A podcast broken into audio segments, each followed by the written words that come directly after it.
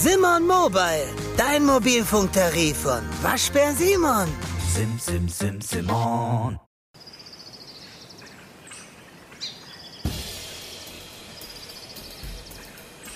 New Skits in Garten Ede mit Ronny und Elias.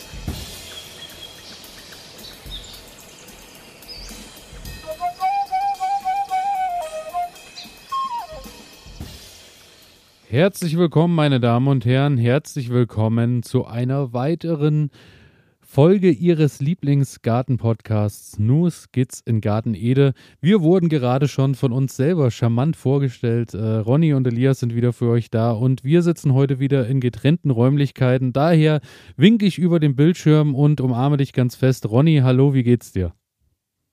Hallo Elias, ähm, mir geht es gut.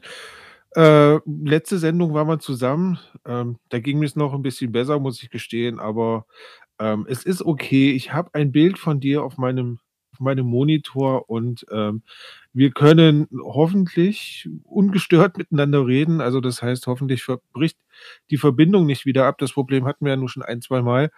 Ähm, ansonsten alles gut. Ähm, es wintert sehr bei uns, äh, bei dir wahrscheinlich auch. Wir Ähnlich hier. so weit auseinander. Genau, genau. Mhm. Also Knoblauch ähm. kann ich jetzt schon gar nicht mehr im Beet sehen. So viel äh, Schnee liegt jetzt mittlerweile auf dem Beet. Es genau. war ja so beim, beim Schnee im letzten Jahr, dass immer noch so ein bisschen Köpfchen überall rausgeguckt haben. Davon bin ich jetzt mittlerweile weit entfernt, weil jetzt ist gar nichts mehr da. Geschlossene Schneedecke. Geschlossene Gesellschaft, genau so ist es. Ja, ja, ja. Ja. Genau. Also richtig Gartenfeeling kommt bei mir auch im Moment gar nicht auf. Also ich war vor kurzem mal wieder im Garten und muss sagen, es ist einfach nur matschig. Ähm, der Gartenteich war zugefroren, obendrauf so ein bisschen angetaut. Ähm, naja, das Gewächshaus steht halt da und irgendwie wirkt alles doch ein wenig trostlos. Von daher, ich freue mich jetzt einfach drauf, wenn der Frühling kommt. Ich freue mich einfach erstmal auf diese Sendung, weil die Trostlosigkeit werde ich dir natürlich äh, schon mal weit wegtragen. Die kriegen wir natürlich jetzt noch weg, aber. Ähm so ist es. Folge 22 sind wir schon angekommen und. Äh das hier geht an alle Sportler, die nicht akzeptieren können, dass immer alles so bleibt, wie es ist. An alle, die nicht länger in Plastikklamotten Sport machen wollen weil das unsere Erde mit Mikroplastik verschmutzt. Für euch macht Vida Sport jetzt Sportkleidung, die ganz ohne Polyester auskommt. Sie besteht aus Algen und Holzfasern und meistert alle Herausforderungen deines Trainings, ohne die Umwelt zu verschmutzen. Sport ist so positiv, dass er niemandem schaden sollte, schon gar nicht dem Planeten. Besuche deshalb jetzt vida-sport.de, vidar-sport.de und sichere dir dein natürliches Sportoutfit. Du wirst den Unterschied fühlen. Ich stecke ja. schon mittendrin im, im Gartenwahn, aber dazu äh, werde ich dann in unseren beliebten Kategorien äh, wieder äh, drauf zu sprechen kommen. Okay, ich bin gespannt. Ja, genau. Und ähm, ja, ich würde sagen, äh, wir werden einfach mal irgendwie in unsere kleinen Kategorien starten, würde ich sagen. Oder hast du noch was fürs Vorwort? Ich denke, wir beginnen mit den Kategorien und dann ähm, fangen wir mit Nachwörtern an. Im Moment habe ich, hab ich nichts auf dem Herzen liegen. Ich will nochmal kurz bedauert werden, weil ich seit dieser Woche ja äh, leicht lediert bin aufgrund meiner Ferse und meines Sprunggelenks und deswegen zum Pausieren äh, verdonnert wurde. Und äh, möchte jetzt äh, von allen Seiten, von allen unseren Zuhörerinnen äh, möchte ich auch einfach mal äh, ein bisschen Mitleid geschenkt bekommen, bevor es hier losgeht, denn ich habe mich schwer verletzt hier trotzdem in diese Sendung eingetroffen. Bin ich eingetroffen oh. für Sie und oh. danke. Und jetzt ist es soweit, ich starte den Jingle für Kategorie 1.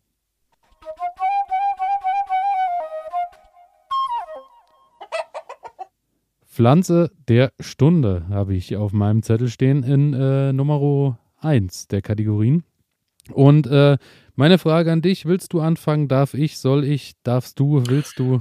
Also ich, ich fange gerne an, denn ähm, das, was ich mir heute als Pflanze der Stunde ausgesucht habe, ähm, ist nichts, was du in deinem Zustand gerade irgendwie bewerkstelligen könntest. Denn bei mir geht es heute um einen Baumpflanzen. Okay, ich hätte jetzt äh, geschätzt, es geht um Weintrauben, dass ich äh, keinen Wein mehr mit meinen Füßen stampfen kann aktuell. wäre, wäre auch naheliegend gewesen. Nein, es geht heute um einen Baum pflanzen. Also es geht um einen Baum. Ähm, und zwar geht es um die koreanische oder japanische Birne.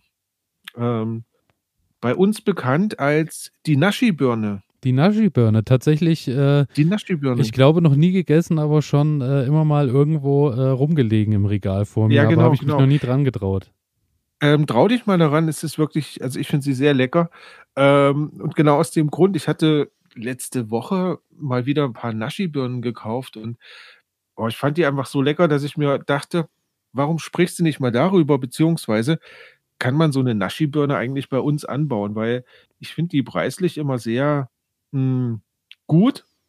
Und dann haben die diese komische Eigenschaft, dass die in so ähm, Styropor eingewickelt Ach, sind. das sind die, die so einen äh, Majestätskragen umhaben. Ganz genau. Das ist dann wahrscheinlich genau. auch äh, nochmal der Aspekt, warum sie dann auch so teuer ist. Einfach nur, weil es so ein erhabenes Stück Obst ist, was sich einfach ganz unterscheidet genau. vom Rest.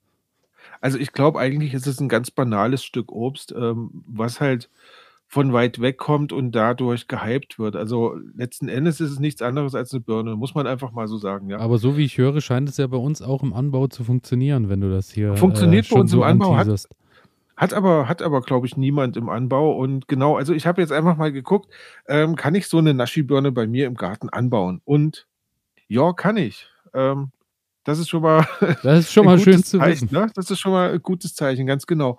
Und deswegen wollte ich einfach mal ein bisschen darüber sprechen, hm, Nashi-Birne kommt ursprünglich aus China, ist mittlerweile aber im eigentlich im ganzen asiatischen Raum verbreitet, ja. Ähm ja, hat aber die Eigenschaften, mit unserem Klima zurechtzukommen. Sprich, das Problem sind ja unsere Winter. Also Sommer ist für die meisten Pflanzen kein Problem, aber der Winter macht ein Problem. Und bei der Nashi-Birne, die kommt bis circa minus 20 Grad ohne Probleme zurecht. Hm. Also in den meisten Regionen ja, hier in den Winter Deutschland überleben. ganz genau. Also bis minus 20 Grad. Es ist wirklich sehr lange her, dass ich das letzte Mal minus 20 Grad erlebt habe. Von daher kein Problem. Ähm, Nashi-Birne, beziehungsweise das Wort Nashi, ähm, ist meines Wissens nach japanisch und bedeutet Birne. Ähm, das heißt also, der Begriff Birne Naschi-Birne ist Birne, Birne, Birne, eigentlich ziemlich hohl, aber wie das manchmal so ist. Ähm, also die Naschi-Birne ist in Asien so weit verbreitet, also da gibt es mittlerweile sogar 100 Sorten, die daraus gezüchtet wurden, ja. Und ähm, sie gehört zur, zu unseren heimischen Birnen. Also es ist eine, ist eine Art, eine ganz normale Birne. Und was ich nicht wusste, Birnen sind Rosengewächse. Ähm, so, jetzt tu mal bitte erstaunen. Du hast das auch nicht gewusst, oder? Ich äh, habe das tatsächlich gewusst, aber ich tue jetzt einfach nochmal äh, Ich fass erstaunt. es weil- nicht. Also, nee, habe ich auch nicht. wirklich- Nein, habe ich nicht, aber okay, äh, okay. ich wollte das jetzt mal ganz cool an mir abgleiten lassen. Aber ja, doch tatsächlich, äh, es sind tatsächlich Rosen, ja? Ist das so? ja, ist ein Rosengewächse. Rosengewächs, ja, ja. Jede Birne oder nur die Naschi-Birne? Nee, jede Birne. Also auch die heimischen Birnen bei uns sind Rosengewächse. Wie ich das so äh, gelesen habe. Das Ja. heißt, äh, man kann zum äh, Valentinstag auch ruhig mal ein paar Birnenblüten schenken. Man kann zum Valentinstag sehr gerne Birnenblüten schenken, aber dann hat man natürlich weniger Birnen zum Ernten. Äh, muss man sich genau überlegen. Oder der Baum ist sehr groß. Oder naja, wir so. machen einfach mal weiter und wir überlegen dann, was wir stattdessen schenken. Okay. Ähm, ja, Wuchshöhe von so einem Baum äh, 7 bis 15 Meter. Das ist schon sehr stattlich, wie ich finde. Das stimmt. Ja, mag's gerne sonnig, aber auch einen geschützten Platz. Also Wind hat er wohl nicht so gerne. Ähm, deswegen, ja, muss man schauen, dass man ihn vielleicht so ein bisschen irgendwie zwischen andere Bäume setzt oder so. ein- Ähm, ja, genau. Boden sollte humusreich und tiefgründig sein. Und was er gar nicht mag, ist ein kalkhaltiger Boden. Und da kommen wir jetzt schon an den Punkt. Ne? Ähm, in der Rhön haben wir ja ziemlich viel Kalkmagerrasen und dadurch meiner Meinung nach kalkigen Untergrund ähm, muss man schauen, ob das hier dann wirklich passen würde oder nicht passen würde. Aber das war das, was ich so rausgefunden habe. Also kalkiger Boden ist nicht das, was zu empfehlen ist, genau. Ähm, wenn man sich so eine Naschibirne in den Garten pflanzen möchte, dann ist das Frühjahr wohl eine sehr angebrachte Jahreszeit und ich habe mal geschaut, also so, ähm, Pflanzen so um die 1,50 Meter groß, ähm, kriegt man schon für 40 Euro zu kaufen, ne? Also so in in so einem also Also so Ballen okay, in 'nem Preissegment, wo man sagen kann, da kann man auch noch mal zugreifen. Kann man kann man sich einfach mal gönnen, wenn man da Lust drauf hat, genau. Ja, ähm, bei Trockenheit, also grade so am Anfang, ähm, häufiger mal gießen und die Baumscheibe mit, ähm ja, mit zum Beispiel Grasschnitt oder so was abdecken, damit das nicht so eintrocknet. Das hatten wir alles schon mal besprochen bei uns in der Sendung, ähm, bei anderen Pflanzen, genau. Ja, da die Naschibirne gerne von Vögeln oder auch von Wespen angefressen wird Wow, was sind denn das für Geräusche? Ich, Ähm äh, putze mir nebenbei noch die Schuhe. Ich habe morgen 'n wichtigen Termin. Ja gut, das ist ja kein Problem, dann wissen wir das jetzt. Ähm, also die wird gerne von Wespen und Vögeln angefressen und von daher empfiehlt es sich, im Sommer dann Netze darüber zu spannen. Ich kenne das übrigens auch von heimischen Birnen. Ich weiß nicht, hast du das mal beobachtet? Also, meine Eltern haben so 'n Baum und da sind ganz viele Wespen im Sommer drin und fressen dann so richtig tiefe Löcher in die Ja, in die ja. Birnen rein, ne? Ähm, kann das nachvollziehen. Ich hätte da auch also, ja, schmeckt ja gut. Genau. Also, Netz ist zu empfehlen. Ähm, was auch gut ist in der Naschibirne, die ist sehr, sehr ertragreich. Die bildet wohl an den Fruchtknospen so zwischen 8 und 12 Blüten aus und in der Regel entwickeln sich daraus auch 8 bis 12 Früchte. Also, die hat fast 'ne hundertprozentige, ähm, Entwicklungsrate. Das klingt schon mal sehr Sollte gut für mich. Klingt sehr gut, ähm, man soll aber davon nur 3 Stück stehen lassen. Okay. Weil die Pflanze es sonst nicht schafft, äh, so viele Früchte auszubilden und die reifen dann nicht und werden halt nicht Okay. ja, nicht schmackhaft, genau.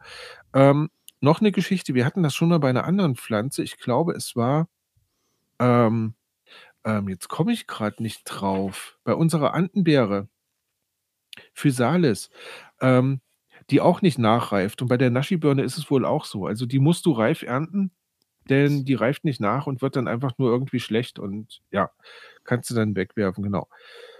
Gut, einige Naschibirnen können sich selbst befruchten, aber nicht alle.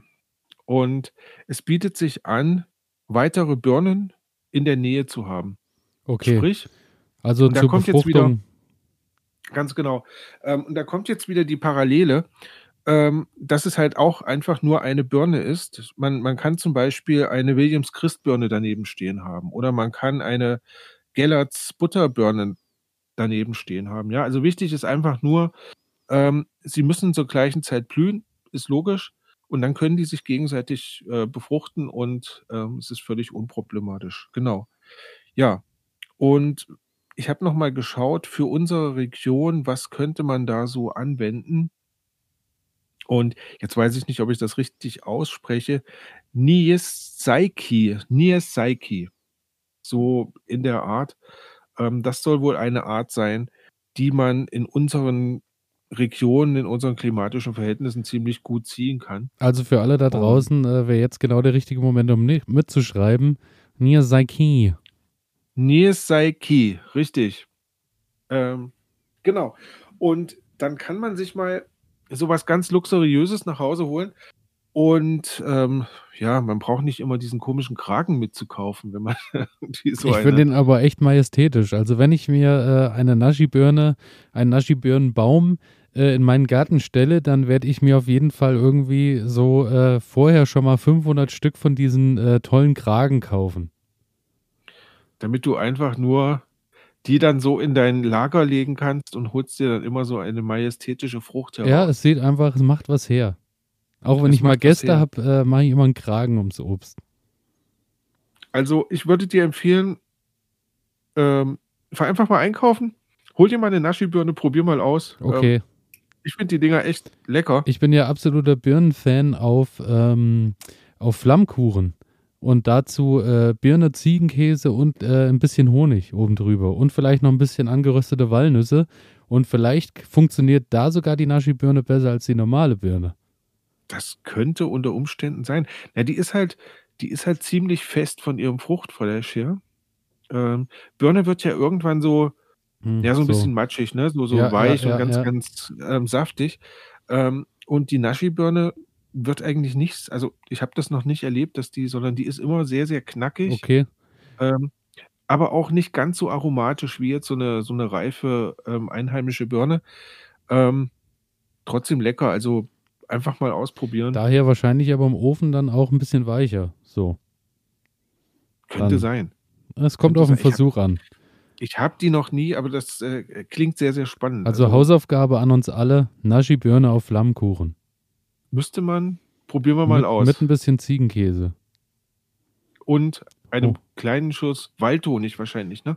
Definitiv Honig natürlich nur vom, äh, vom Imker um die Ecke. Natürlich, natürlich. Wenn er Waldhonig anbietet. Müssen wir Ja, mal schauen. ausschließlich Waldhonig. So, äh, mein Lieber, ich bin durch. Die Naschi-Birne, ähm, die Birne-Birne ist abgearbeitet. Wie gesagt, ich finde es ich find's eine tolle Frucht. Ich muss mal schauen, ob ich sie noch in meinen Garten unterbringen kann. Aber sollte das passieren, werde ich davon berichten.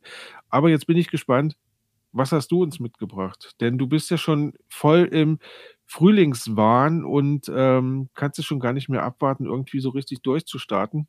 Von daher bin ich jetzt gespannt. Tja, bei mir äh, diese Woche ist äh, ein Gemüse, äh, was ich tatsächlich äh, diese Woche auch angefangen habe, schon vorzubereiten für diese Saison. Und äh, es ist die gute alte Süßkartoffel.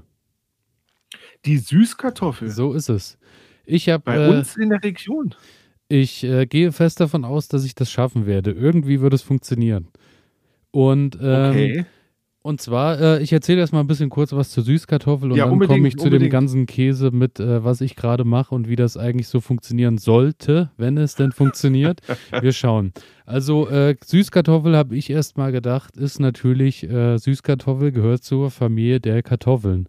Ist aber nicht so, weil die Mhm. Süßkartoffel gehört zur Familie der Windengewächse Mhm. stammt aus Mittelamerika, äh, ist irgendwann im 15. Jahrhundert irgendwie über Spanien nach Europa und dann in den Rest der Welt gekommen. Falls jemand den Begriff Batat, Bataten kennt, Bataten, das ist äh, quasi der äh, originale spanische Name, davon gehe ich mal aus, äh, für die Süßkartoffel. Und äh, während du mit deinem Kopf auf die Tischplatte geknallt bist, äh, erzähle ich noch mal kurz ein bisschen was weiter. Und zwar, äh, ja, kommt, es zählt heute auch noch in den Regionen Südamerikas und Afrikas zu einem der Grundnahrungsmittel und ist tatsächlich, wie bereits erwähnt, mit der bekannten Kartoffel nur sehr, sehr, sehr weit entfernt. Äh, verwandt. Sehr, sehr weit Mhm, mhm. entfernt verwandt. So, Ja, ja. ähm, ist eine Speicherwurzel, variiert von rund bis spindelförmig. Ich meine, das kennt man, wenn äh, wer Süßkartoffeln mag und immer mal Süßkartoffeln kauft. Äh, die haben ja die tollsten Formen, muss man sagen. Und äh, die wachsen ja wirklich, wenn man eine hat, äh, bei der die gut gewachsen ist, dann erkennt man ganz schnell, wo oben und unten ist. Und zwar ist unten immer das Stück, was so äh, ein bisschen spitz ist und äh, das große Ovale ist immer das, wo was oben ist. So äh, Mhm. stecken die eigentlich drin. Äh, werden bis zu 30 Zentimeter lang, können in den tropischen äh, Gebieten ihrer Heimat quasi auch bis zu mehreren Kilogramm pro Süßkartoffel auf die Waage bringen. Also da, wenn du es richtig anstellst, kannst du da wirklich, ich habe gehört, ähm, dass da teilweise bis zu 5 Kilo pro Süßkartoffel geerntet werden können. Also äh, Okay. da ist quasi Grundnahrungsmittel groß geschrieben, weil äh, wenn Ja. du das ordentlich anstellst, hast du wirklich auch viel Nährstoffe, die du da aus dem Boden holen kannst. Ähm, ja, das Schöne ist, es gibt von weiß, gelb, orange, rosa, violett, wie bei der Kartoffel auch die tollsten Farben. Interessant finde ich, ähm, es sieht oben äh, bei dem, was so über der Erde ist, äh, erinnert wirklich sehr, sehr stark an Efeu. Sieht wirklich genauso aus wie Efeu, das, was oben oberirdisch wächst. Mhm. Sehr schön soll auch sein, da freue ich mich natürlich drauf, sofern es denn funktioniert. Äh, die bildet wohl auch sehr viele schöne Blüten. Also die blüht wohl, äh, blüht, blüht wohl recht schön. Zwar nur kurz, aber sie blüht schön. Es gibt wohl auch Ziersüßkartoffeln tatsächlich, die nur wegen ihrer hübschen Blüten gezüchtet wurden. Also äh, auch das ist möglich. Ja. Also von daher Also bin ich ich, gespannt, was da im Garten passieren wird. Ich habe mir hier gerade mal so ein Foto aufgerufen. Ähm, das ist ja wirklich, also so eine runde, ähm, sieht fast aus, trichterförmige Blüte. Ja, ja. Genau. Ja, mit so einem, ähm, also ich habe jetzt hier eine relativ weiß und in der Mitte wird sie dann so, so pink, beziehungsweise ja, so, ein- so ein ganz tief, fast ins Lila reingehende Farbe. Ähm, wunderschön. Ja, das denke ich auch. Und äh, wer diese Schönheit dann äh, ab Mai, Juni, Juli sehen möchte, geht natürlich einfach, abonniert jetzt schon unseren Instagram-Kanal, Nu Skizzengarten Ede, weil da kann man dann immer up to date bleiben mit dem, was so blüht. Oder vielleicht auch nicht blüht. Wir werden sehen. Wir sind ja auch für unsere Fehler bekannt. ähm, aber zurück zur Süßkartoffel. Die äh, Süßkartoffel ähm, ist einjährig, ist nicht winterhart, ist sehr, sehr, sehr frostempfindlich. Alles, was Temperaturen unter 10 Grad angeht, äh, wird es dann schon langsam kritisch. Mag natürlich auch wie die meisten Pflanzen nährstoff- und humusreichen Boden, benötigt einen hohen Stickstoffgehalt und ähm, ja, sollte irgendwo stehen, wo schön Sonne ist. Bei den Breitengraden, wie, wie wir zwei sie so in unserem Garten äh, haben, Mhm. ist es so, dass man am ehesten sogar sagt, am besten für die Süßkartoffel wäre Balkonkasten, Hochbeet oder sogar im Gewächshaus, dass die äh, nicht zu sehr auskühlt, weil ich meine, du tust sie nach den Eisheiligen raus, aber es kann natürlich auch im Juni nochmal sein, dass du nachts dann doch nochmal 7, 8 Grad hast und Auf da könnte es unter Umständen nochmal kritisch werden. Im, Im Hochbeet hast du natürlich immer so ein bisschen Wärmeschichten, vor allem wenn du da schön äh, Mist und Co. noch mit drin hast, dann wärmt das ja schon nochmal beim Verrotten. Ja. Und wärmt sich auch über den Tag auf. Von daher spiele ich mit dem Gedanken tatsächlich dieses Jahr ein Hochbeet zu opfern, äh, nur für den Süßkartoffelanbau, sofern es funktionieren Ja. sollte. Also äh, so, so der Plan. Und hast du da, ähm, gibt es da auch verschiedene Sorten von, also die, die man da anbauen kann? Oder? Ähm, ja, da gibt es schon verschiedene Sorten, aber ähm, äh, wenn du verschiedene Sorten, wenn du dich da ein bisschen spezialisieren möchtest, kaufst du natürlich dann fertige Pflanzen. Äh, Hm. Mich äh, begeistert Ah, okay. natürlich schon wieder das Experiment mit dem, was ich im Supermarkt kriege, um mir daraus selber was zu, zu basteln, quasi. Ja, ja. Daher äh, ist es gut, dass du mich ansprichst, denn wie abgesprochen, äh, als hätten wir uns vorbesprochen, bin ich da jetzt auch schon direkt beim Thema Vorkultur. Ah, Und zwar äh, ist es so, dass äh, es wohl auch die Möglichkeit gibt, irgendwie sich Süßkartoffelsamen äh, irgendwie äh, ranholen zu können, aber Samen würden wohl so gut wie überhaupt nicht funktionieren, wenn die keine guten, keine guten äh, Bedingungen haben. Dadurch habe ich mich, äh, da möchte ich auch nochmal äh, jetzt liebe Grüße ausrichten und möchte auch sagen, dass so der Tipp von mir, es gibt bei YouTube ja den wunderbaren Kanal von Selfbio und da ist auch in drei Videos äh, schön beschrieben äh, von der Gartenoase Köln-West, wie man äh, Süßkartoffeln quasi von der Süßkartoffel bis zur Pflanze dann hochziehen kann. Und daran habe ich mich auch ein bisschen äh, belesen und habe mich da ein bisschen, habe mir das angeguckt und das war schön beschrieben, weil ich habe jetzt angefangen, habe mir eine Süßkartoffel geholt im Laden. Natürlich holst du dir dann eine Mhm. Bio-Süßkartoffel, dass du ungefähr weißt, da ist nichts gespritzt, da ist nichts dran, weil es Mhm. wohl auch viele äh, Süßkartoffeln gibt, die aus Regionen kommen, wo dann in Amerika, was weiß ich, die Felder hart bearbeitet werden mit Chemie und Co. Die fangen dann nicht Ja. mehr an und wurzeln, weil die schon so eine Schicht drumrum haben mit irgendwelchem Chemiekram, dass es nicht mehr einwandfrei funktioniert.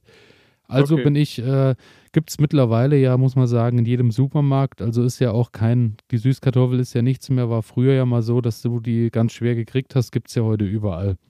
Mhm. Bin ich los, habe mir die Süßkartoffel geholt. Jetzt äh, ist wieder entscheidend für das, ähm, dass du die ins Wasser stellst, dass die neue Wurzeln bildet, wo oben und unten ist. Unten ist äh, tatsächlich immer das, wo es so ein bisschen spitz zuläuft. Das Mhm. äh, stellst du einfach in ein Gefäß mit Wasser, wo du dann unten, ich sag mal, wenn die 5 cm tief im Wasser steht, so zeigen das zumindest die Videos, das sollte ausreichen und dann dauert es drei, vier Wochen und dann bildet die unten wieder schöne Wurzeln. Okay. Dann hast du quasi die Süßkartoffeln mit schönen Wurzeln gebildet. Manche fangen auch schon an, während die im Wasser stehen und beginnen dann oben und, äh, und treiben schon wieder leicht aus. Ja. Du nimmst dann aber die äh, gewurzelte Süßkartoffel und steckst die nochmal in ein Töpfchen, wo du normale Pflanzerde drin hast. Und dann fängt die da drin an und wächst. Und dann hast du oben halt diese, diese Efeu-Ranken, die dann aus der Süßkartoffel wieder rauskommen. Und diese Efeu-Ranken schneidest du dann ab und äh, lässt die nochmal wurzeln. Du stellst die einfach in Wasser, wie man das macht, wenn man irgendwie Basilikum oder irgendwelche Kräuter und Co. Äh, nochmal vermehren will. Du schneidest die einfach ein Ästchen ab, stellst das in Wasser und das fängt ja dann an zu wurzeln über eine Woche, ja. zwei. Und dann diese, diese äh, verwurzelten äh, Grün, das verwurzelte Grün setzt du dann in die Erde und darauf kannst du dann deine quasi Süßkartoffeln hochziehen. Das ist der Plan.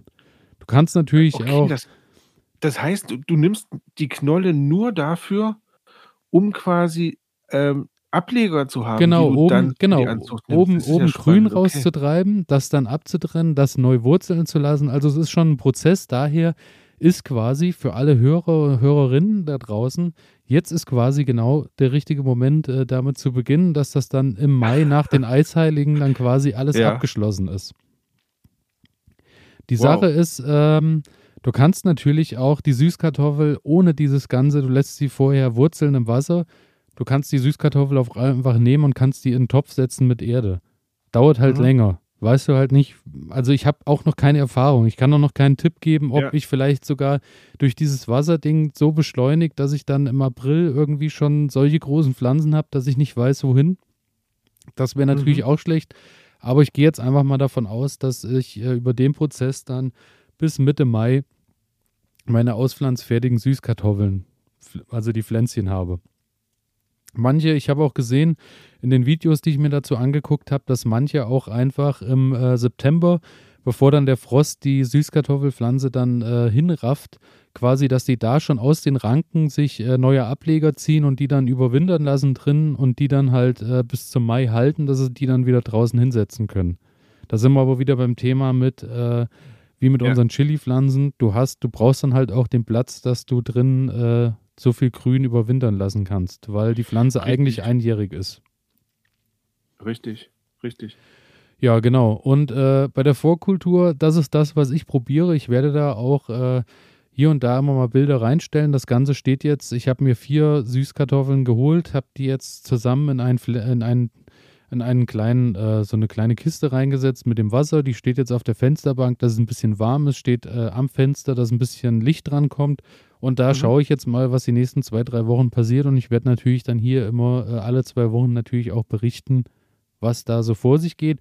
Oder ihr schaltet einfach da bei Instagram mal rein, nur Skizzengarten Ede und äh, abonniert uns da und da äh, werde ich auch mal, mal Bilder reinstellen wie das Experiment vorangeht. Ich finde es eine schöne Sache, weil irgendwie reizt mich das, weil da so viele Schritte sind und so, dass man das so schön beobachten kann, wenn es denn funktioniert. Also ich habe irgendwie Bock drauf, das mal das jetzt durchzuziehen so. Ja, ich bin gerade, ich bin gerade ziemlich ähm, hingerissen von der Idee. Also klingt total spannend. Ähm, und ist ja auch eine schöne Pflanze. Also wie gesagt, ich schaue mir gerade so nebenbei ein paar, ein paar Bilder an habe ich noch nie nachgeguckt. Also Süßkartoffel halt irgendwie. Ist jetzt im Moment nichts Spektakuläres mehr, aber ähm, also ich habe mir noch nie Gedanken gemacht, wie die Pflanze dazu überhaupt aussieht aber sie ist wirklich wunderschön. Ja, daher würde ich sagen, äh, auch ihr da draußen, wer da jetzt Bock drauf hat, holt euch irgendwie Süßkartoffeln, macht mit und äh, stellt den ganzen Kram online und verlinkt uns da drauf oder macht und tut und äh, oder schreibt uns einfach, was ihr für Erfahrungen habt und dann können wir zusammen auch äh, das große Jahr der Süßkartoffel ins Leben rufen.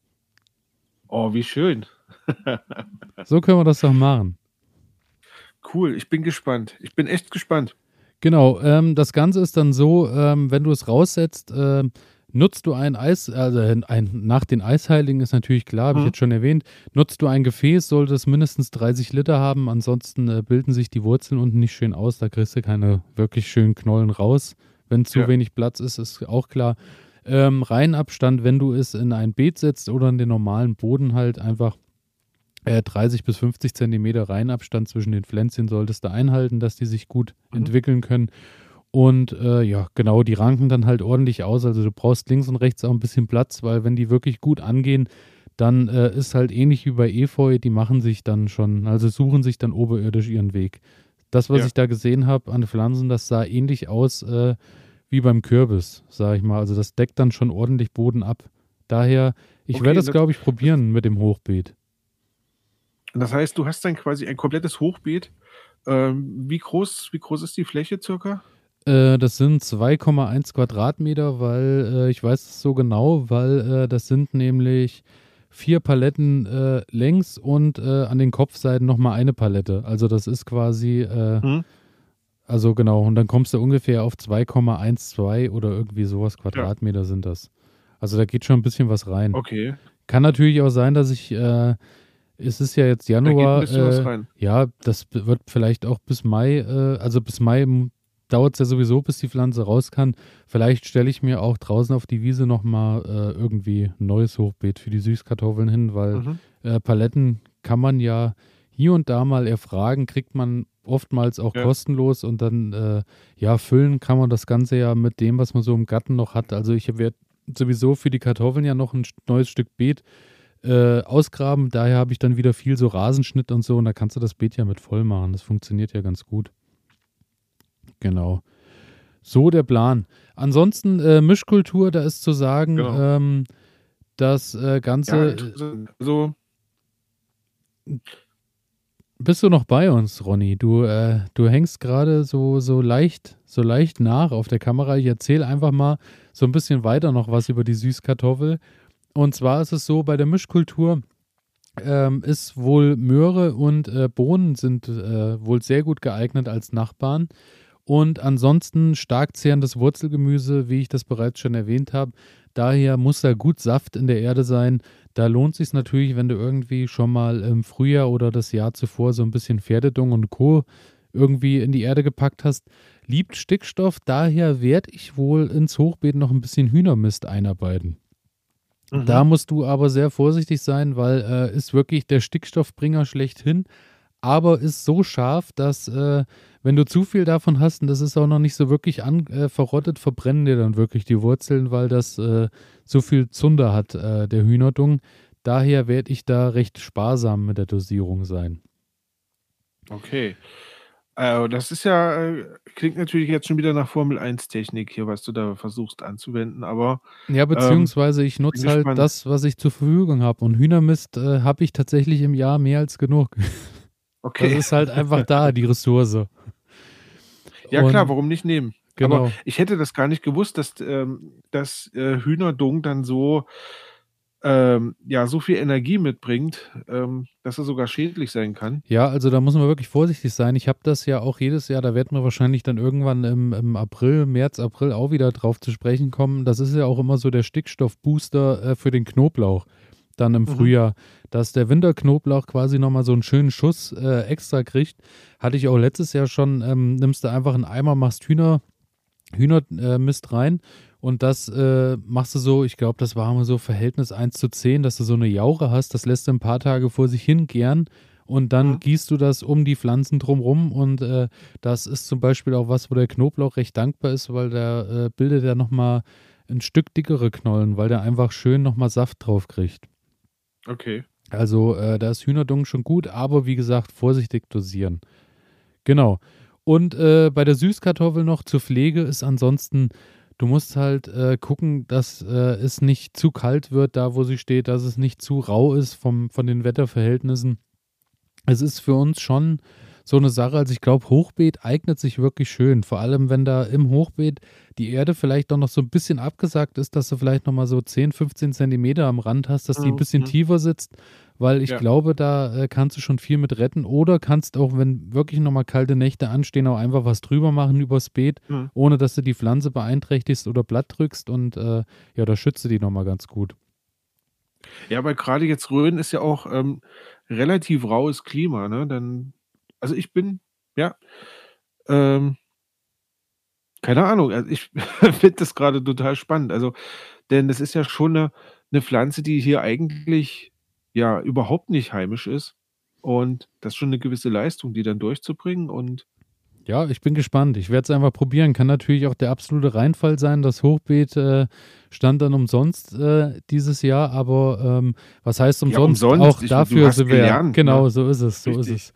Ähm, ansonsten äh, zur Ernte. Das Ganze, äh, die Süßkartoffel wird so ab September geerntet. Man merkt das dann auch daran, dass die Pflanzen sich oben, äh, das Grün sich gelb färbt und äh, dann sind die Knollen erntereif. Wie bereits erwähnt, äh, unter 10 Grad sterben die Pflanzen ab. Also da dann auch nicht zu lange was rauszögern wollen.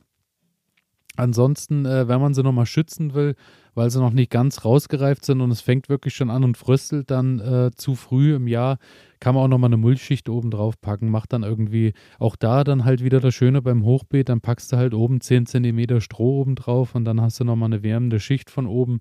Geht dann auch. Mhm. Dann, wenn du sie rausgeholt hast, solltest du sie nochmal so zwei Tage an der Luft trocknen lassen und dann verzehren. Ähm, das Ding ist, anders als bei der Kartoffel, die Süßkartoffel ist wirklich nur bedingt lagerfähig. Also ähm, okay. die lagerst du ein zu Hause und äh, wenn die trocken gelagert und kühl gelagert ist, kannst du die auch ein bisschen äh, aufbewahren, aber man kennt das auch im Supermarkt. Manchmal, wenn die zusammen zu lange liegen, fangen die schon an und werden dann so matschig. Die, ja. die fangen dann so an und faulen dann so vor sich hin. Deswegen äh, allzu lange Lagerzeit besteht da nicht. Also ist dann natürlich die Frage, was du dann mit machst, ob du äh, die verarbeitest, wenn du viel Platz hast oder hast noch einen großen Kühler, kannst du ja sagen, wer auf Süßkartoffel, Pommes oder was auch immer steht, dass du dir die ganzen Sachen schon schnippelst, vorbereitest und äh, frostest dir die dann, dass du die dir dann bei Bedarf halt aus dem Kühler holst. Aber äh, so roh einfach liegen lassen funktioniert nicht allzu lang. Okay. Heißt aber, ähm, also, na gut, wir, wir sind einfach erstmal gespannt, wie groß deine Ernte dann ausfällt. Ähm, und dann wird sich die Frage stellen, machen wir ein Erntedankfest und genau. setzen uns hin und äh, schneiden Süßkartoffelpommes. Ähm, so ist es. Wäre ja auch was Schönes, um das Jahr ausklingen zu lassen. Mit einer guten, mit einer guten, ehrlichen Erdnusssoße, äh, es gibt kaum was Schöneres, muss ich sagen. Und, äh, Sehr gut. Genau, und äh, ansonsten kann natürlich gebacken, gekocht, frittiert werden, wunderbar. Schmecken aufgrund äh, vom hohen Zucker- und Stärkegehalt natürlich süßlicher als die normale Kartoffel, daher auch der Name. Und enthalten aber den Stoff Kayapo, ich hoffe, ich habe ihn richtig ausgesprochen, der äh, einen erhöhten Blutzucker- und Cholesterinspiegel senken kann. Außerdem, was ich auch sehr interessant finde, das wusste ich auch nicht, ist äh, die Blätter, quasi der Efeu, der oben drauf wächst, äh, der kann wie Spinat zubereitet werden. Ach ja. Das finde ich auch interessant. Von daher, das werde ja. ich auch probieren, wobei ich mir jetzt rein vom Gedanken her nicht so richtig vorstellen kann, dass das so richtig gut schmeckt. Muss ich ganz ehrlich gestehen. Aber äh, ich lasse mich natürlich da gern eines Besseren belehren. Ja, ich glaube, ein Versuch ist es auf jeden Fall wert. Also, ich denke auch. Und ähm, ähm, ja. von daher, manche nutzen eben auch, ähm, wenn du das in Kübel ziehst, dass du das im Sommer irgendwie, wenn du was hast, ein Klettergerüst oder willst irgendwas zuranken lassen, kannst mhm. du dann auch einfach äh, die Ranken so aus, kannst du dir auch unten den Kübel hinstellen und kannst das nach oben wachsen lassen. Das blüht ein bisschen vor sich hin und du kannst das bedecken, was auch immer du vielleicht im Garten zuwachsen haben lassen willst. Äh, ja, ja, ja. Funktioniert wohl auch ganz gut. Wir werden sehen. Ich werde mich äh, dran, dran versuchen. Äh, zum Abschluss noch Krankheiten. Ähm, es gibt wohl gar nicht so viele Krankheiten. Äh, das einzige, worum ich, äh, die einzige Sache, vor der man Angst haben muss und vor der ich auch schon ganz große Angst habe, ist die Schnecke. Und äh, wer uns seit letztem Jahr schon zuhört, weiß, ich bin mit äh, Schnecken gesegnet. Und ähm, die Schnecke hat wohl richtig Bock auf die Süßkartoffel. Okay. Von daher ähm, werde ich, wenn das Ganze wirklich so im, äh, im Hochbeet wächst, werde ich mir wahrscheinlich irgendwas einfallen lassen und werde rund um äh, das Hochbeet nochmal eine Kante anbringen, so dass die Schnecken äh, es zumindest sehr, sehr schwer haben werden, überhaupt den Weg ins Hochbeet zu finden. Vielleicht hat dein Salat aber dann dieses Jahr äh, höhere Chancen durchzukommen. Weil, weil alle Bock Schnecken auf Süßkartoffel haben. Ja. Süßkartoffel ist halt mal was Neues, was nehmen, weil ich glaube nicht, dass äh, meine Großeltern vor, also die haben ja irgendwie bis vor zehn Jahren den Garten noch bewirtschaftet. Äh, ich glaube, mit Süßkartoffeln hatten meine Großeltern und deine wahrscheinlich auch nicht so viel am Hut. Nee, glaube ich. Und die Schnecken dann gleich gar nicht. Ne? Die Schnecken schon mal gar nicht. Von also daher stürmen die vielleicht auch alle auf die Süßkartoffeln. Ich bin das gespannt. Kann sein. Wir lassen uns einfach überraschen. Das werden, ob, ob wir oder die Tiere, irgendjemand wird richtig Spaß dran haben. Ja, das stimmt. So ist es. Genau, so viel zum Thema Süßkartoffeln. Und wie gesagt, äh, ich werde hier immer mal berichten und dann schauen wir mal, wo die Reise hingeht. Genau. Gut, dann würde ich sagen, starten wir in die nächste Kategorie.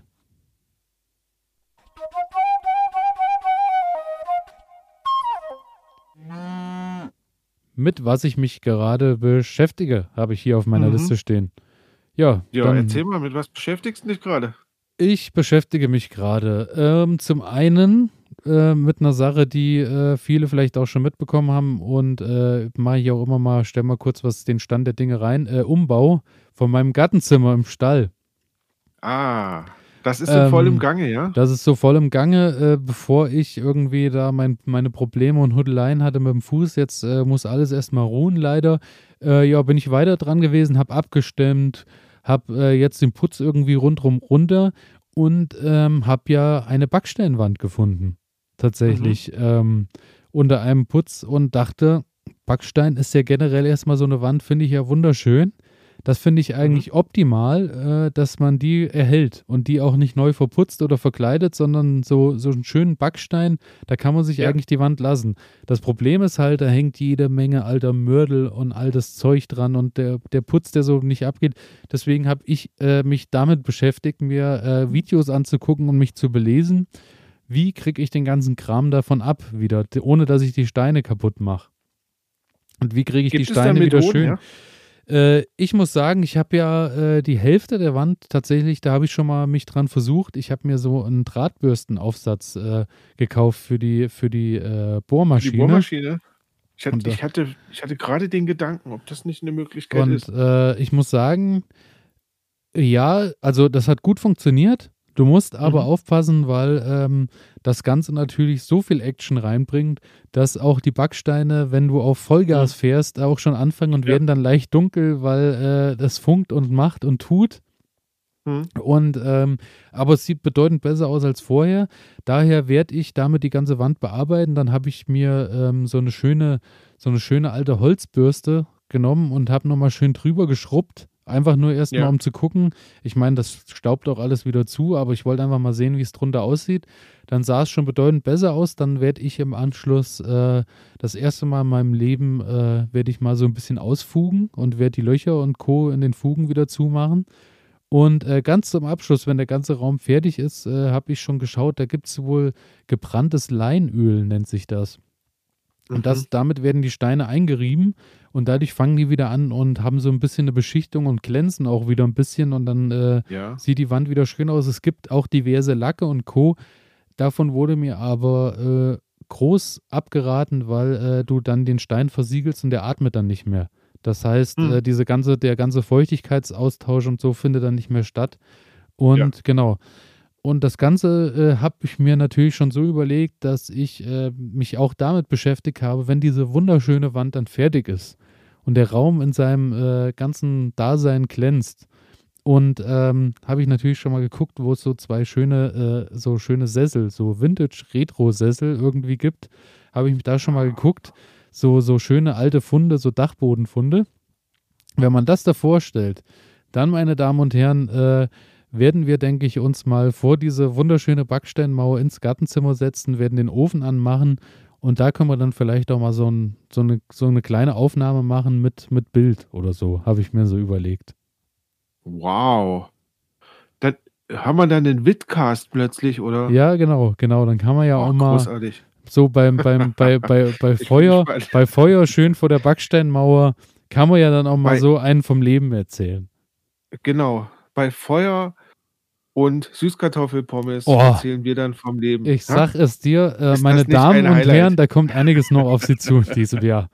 Und ansonsten, äh, mit was ich mich gerade beschäftige, ist es so, äh, dass ich die erste Anzucht gestartet habe. Und äh, bin Wow. tatsächlich äh, gespannt, weil die Leute äh, zu 90 Prozent derselben Meinung sind im Netz, dass äh, wenn du keine Lampen benutzt, das Licht nicht ausreicht und deine ganzen Pflanzen spargeln werden, weil im Januar äh, die Lichtstunden noch nicht zu, äh, also zu kurz sind und äh, das Licht ist nicht intensiv genug. Aber mein ich Lieber. dachte, ich probiere das einfach aus. Und äh, Probier's mal aus. Paprika, Chili für Sales habe ich schon mal ausgesät, habe Zwiebel schon mal ausgesät und habe im Test, ich habe mir Anzuchterde gekauft und Mhm. ähm, habe meine eigene Anzuchterde im Vergleich nebeneinander stehen in zwei unterschiedlichen Häuschen und probiere jetzt äh, da zu betteln, mal zu schauen. Und soll ich dir was sagen?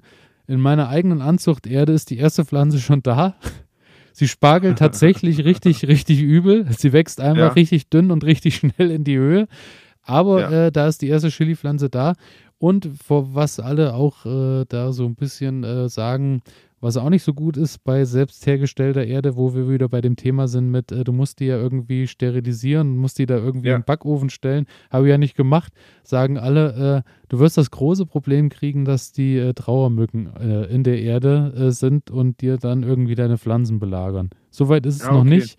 Aber ich warte ab. Salat habe ich jetzt auch schon rein. Ich habe noch so einen schönen Wintersalat. Äh, den ziehe ich jetzt gerade, habe ich heute noch in die Erde gesteckt und ziehe den vor. Und dann schauen wir mal, was passiert. Und äh, da du so gesagt hast mit, mach das mal und, und tu dies, äh, hängst du da wahrscheinlich auch gerade mittendrin im Thema. Ja, also du hast mir jetzt schon, du hast mir jetzt schon ein bisschen was weggenommen für die, für die nächste Kategorie. Was habe ich gelernt? Also ähm, da geht es nämlich heute bei mir auch um die Beleuchtung. Da werde ich aber nachher drauf eingehen. Ähm, denn ja, das ist auch bei mir gerade das spannende Thema. Ähm, was mache ich gerade? Ich plane tatsächlich jetzt auch die Aussaat und habe jetzt einfach mal geschaut, ähm, wann sollte man mit der Aussaat oder mit der Vorzucht der einzelnen Sämereien beginnen. Und also die meisten Verpackungen sagen zumindest, ab Mitte Februar soll es losgehen. Ähm, nun kribbelt es mir natürlich auch schon so ein bisschen in den Fingern und ich möchte, ich möchte loslegen.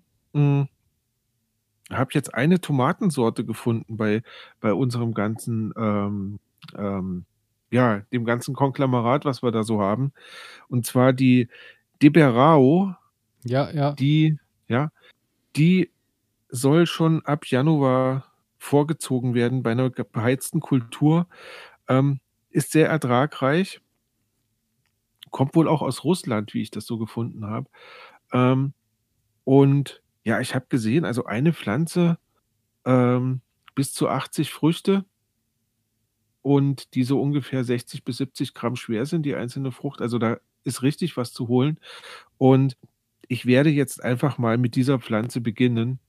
Ähm, ansonsten bin ich gerade erst dabei und sortiere mich so ein bisschen. Ja? Also mach mir noch mal Gedanken, wo pflanze ich jetzt eigentlich rein? Also ich hatte ja letztes Jahr diesen, diese Probleme, dass ich diese, ähm, ja, wie, nennt man die eigentlich? Diese, diese, Wohlstandsprobleme?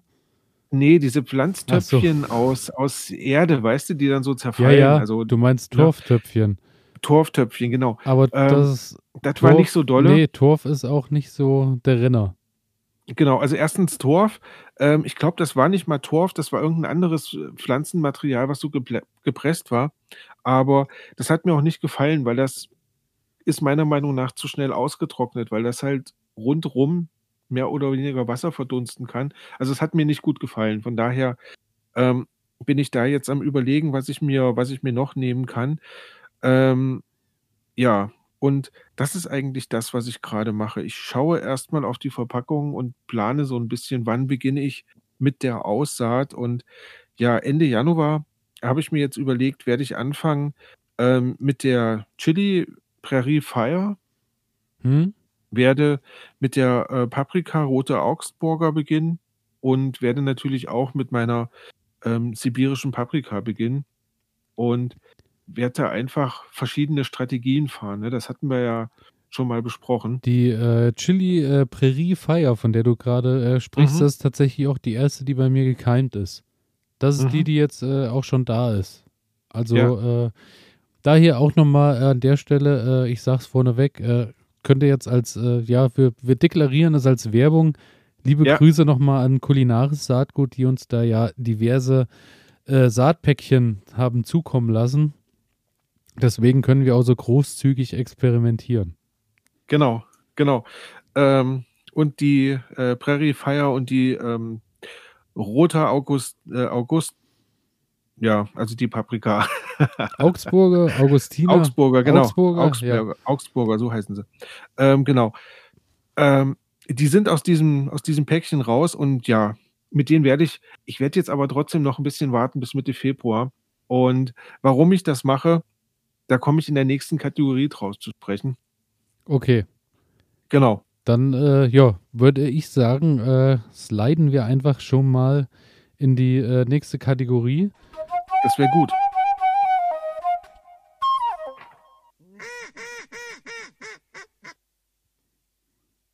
Was ich gelernt habe, habe ich auf meiner Liste stehen. Ist das die Kategorie, Ja. du, die, die du dir heiß Kategorie. ersehnt hast? Ja, die ich heiß ersehnt habe, genau.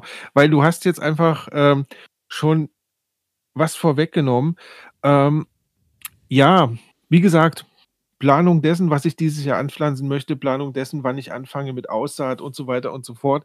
Ähm, und da kommt es ja auch immer so ein bisschen drauf an, was habe ich für Räumlichkeiten. Ne? Du hast einen wunderbaren Wintergarten, der doch relativ hell ist, wo du die Temperatur einigermaßen regulieren kannst, weil du da drin nicht unbedingt wohnst. Ähm, da kannst du ein bisschen was machen. Ähm, ich habe so ein Badezimmer, wo ich, ähm, wo ich meine Pflanzen reinstellen kann und spätestens, wenn die Familie dann baden möchte, dann muss es da drinnen warm sein und so richtig viel Licht kommt da auch nicht rein. Also das ist halt das Problem, ähm, wenn du, wenn du einfach nur eine Wohnung hast, ne?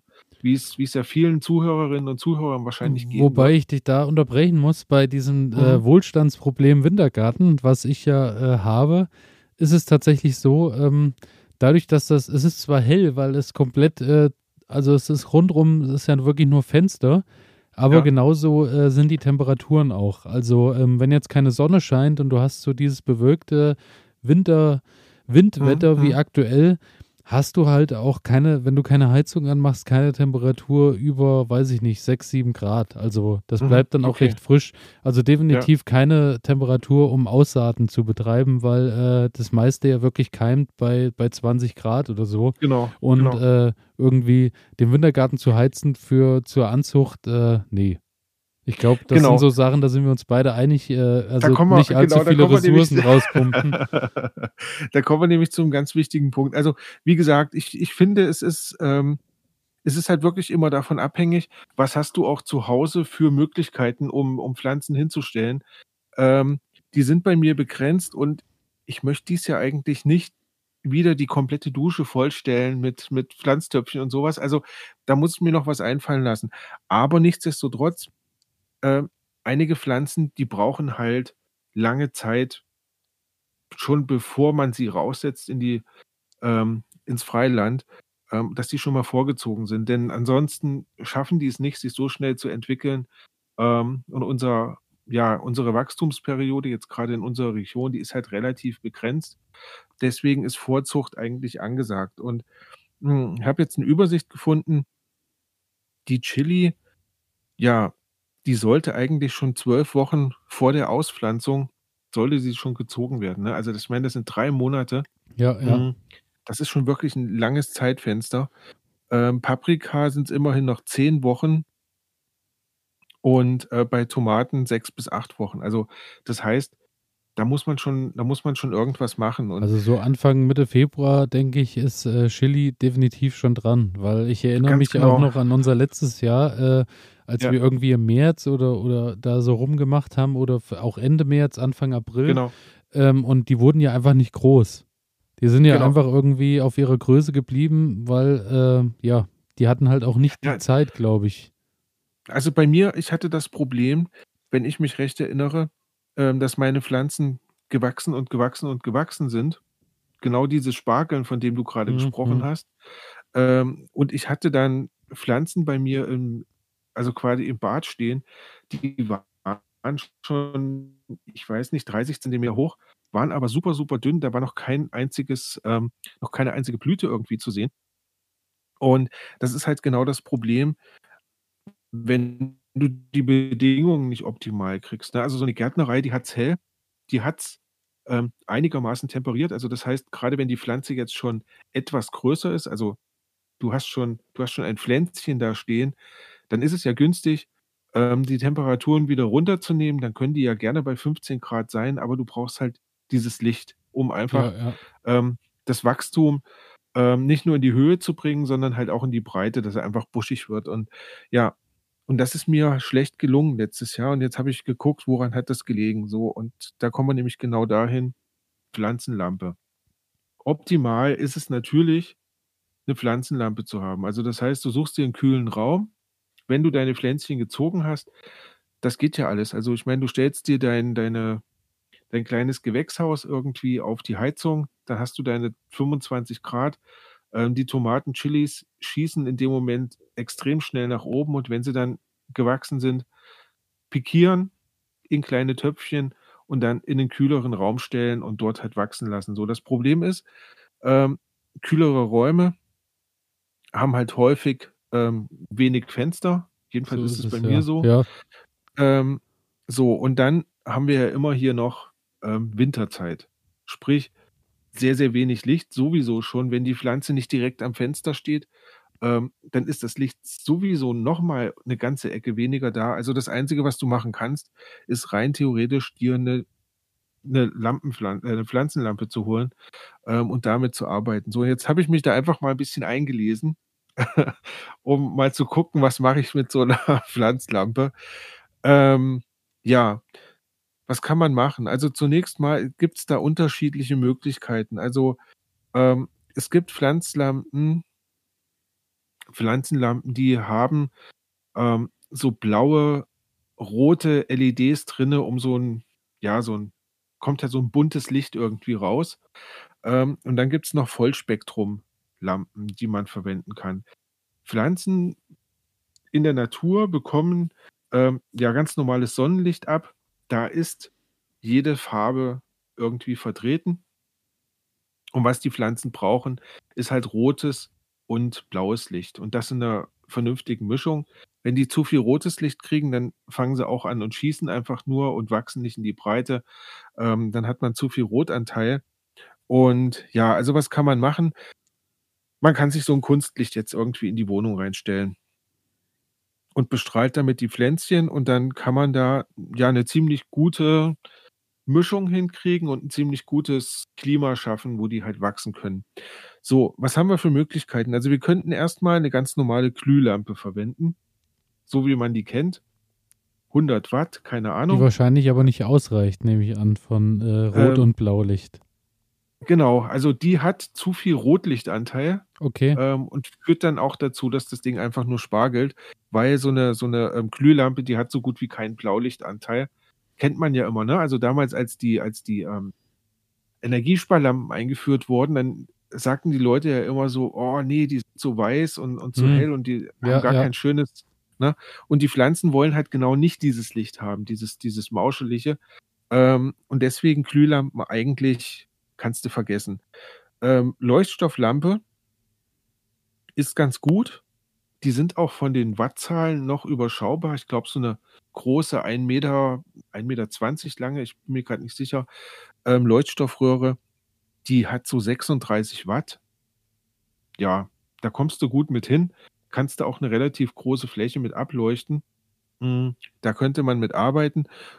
Muss halt darauf achten, dass die kaltweißes Licht Hm. rausbringt, weil Okay. gerade dieses Weiß, ähm, das ist halt dieser Blauanteil, der dann das Weiß erzeugt. Genau. Ähm, was es heutzutage gibt und was auch gut geeignet ist, sind LEDs. Ja, also LED-Strahler, die man da verwenden kann. Ähm, die gibt es entweder mit einer, ja, doch so einem relativ weißen Licht. Häufig geht das auch so ein bisschen ins Rötliche rein. LED ist, ist von sich aus schon so ein, hat einen ziemlich hohen Blauanteil mit drinne. Und dann gibt es quasi auch solche Lampen, ja, die sehen fast aus wie Effektscheinwerfer. Also die haben dann wirklich rote und blaue LEDs eingebaut und dann leuchtet das so schön. Und naja, irgendwie das Zimmer ist dann halt sehr farbig eingetaucht, sag ich mal. Also Meine muss Frage, man. ja, ja. Hm? Also, äh, wenn ich höre, das Zimmer ist schon sehr hell und bunt eingetaucht, da ist meine Frage natürlich, äh, auf die du bestimmt noch kommst. Was Mhm. ziehen denn diese ganzen Lampen, Da beziehungsweise kommen, wir, da kommen wir ähm, gleich hin, da kommen wir gleich hin, ja, ja, genau. Weil ähm, das ist nämlich genau das Spannende dabei. Ähm, was man noch machen kann, ich arbeite mal ganz kurz ab, dass man mal Ja, so eine ja, Übersicht okay. hat, was man machen kann. Ne? Ähm, also es gibt noch Metall-Halogen-Dampflampen, die eignen sich sehr gut. Ähm, das sind so Industrielampen, sage ich mal. Wenn man die einschaltet, das ist wie früher ähm, die, die Beleuchtung in den Dörfern.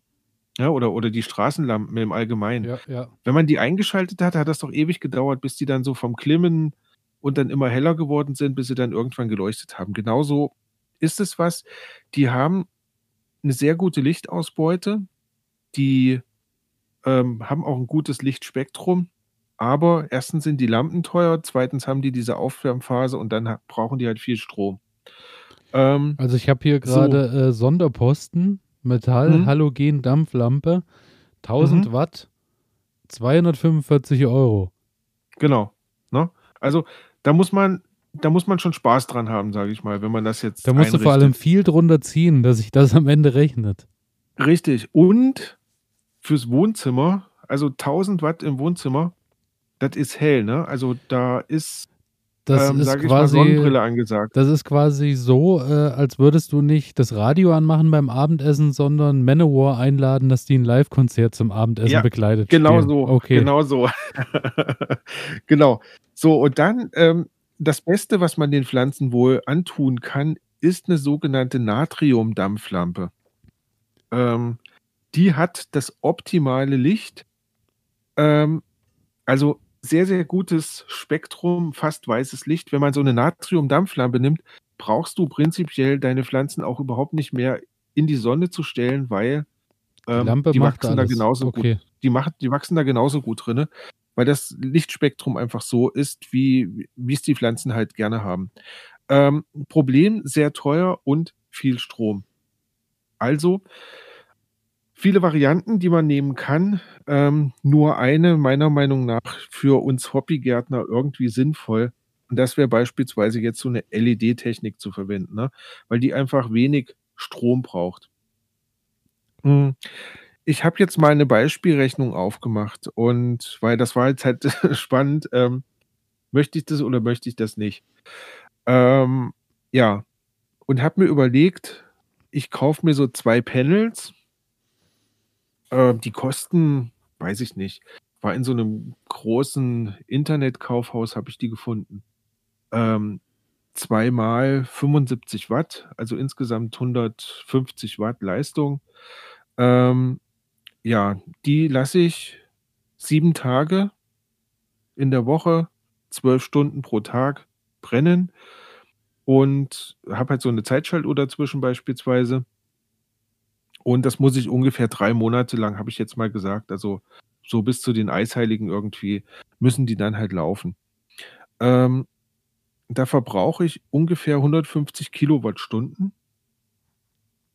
Und das macht 45 Euro aus. Ja. Okay, und die ähm, reichen aber aus, dass die Pflanzen ausreichend vermehrt sind? Äh, vermehrt versorgt sind, meine ich? Ähm, da müsste man jetzt, da müsste man jetzt nochmal direkt nach dem, nach, also das habe ich jetzt nicht prüfen können, weil das stand leider nicht so genau dabei, wie viel Lux die jetzt tatsächlich dann machen. Ne? Also ähm, und wie 150 Watt ausreichen, um kommt jetzt auch drauf an, wie viele Pflanzen habe ich da drunter stehen. Ich wollte gerade fragen, ähm, für wie viel Flä hm. also auf wie viel Fläche, wie, was, wie viele Pflanzen versorgen also, wir damit? Also die, die, diese Strahler waren so, was war das noch gleich? Also so um die 40 mal 40, die waren so wie quadratisch irgendwie. Ähm, ich will mal schauen, vielleicht finde ich das sogar noch. Nein, nein, ich finde es jetzt leider nicht. Ähm, also die waren so quadratisch. Ich vermute, doch, jetzt habe ich sie gefunden. Einen Moment. Mal gucken, ob ich das noch rauskriege. Ähm, Nee, steht jetzt keine Größe dabei. Okay. Also auf jeden Fall, ähm, doch 30 mal 30 sind sie. 30 mal 30. Ähm, das heißt, darunter wirst du, noch ein, wirst du noch ein bisschen Platz haben. Also ich denke mal vielleicht so eine Fläche von 60 mal 60, 70 mal 70 unter einer Lampe. Ja, ja. Ähm, ja, das mal zwei ähm, kriegst du vielleicht damit ausgeleuchtet. Also 30 ähm, mal 30 äh, kann ich mir gut vorstellen und ihr euch da draußen auch, weil äh, 30 mhm. mal 30 ist äh, fast identisch mit dem, äh, mit dem Maß äh, eines Schallplattencovers. Ah ja. Das ist ungefähr genau. dann die Größe, die man sich vorstellen so. kann.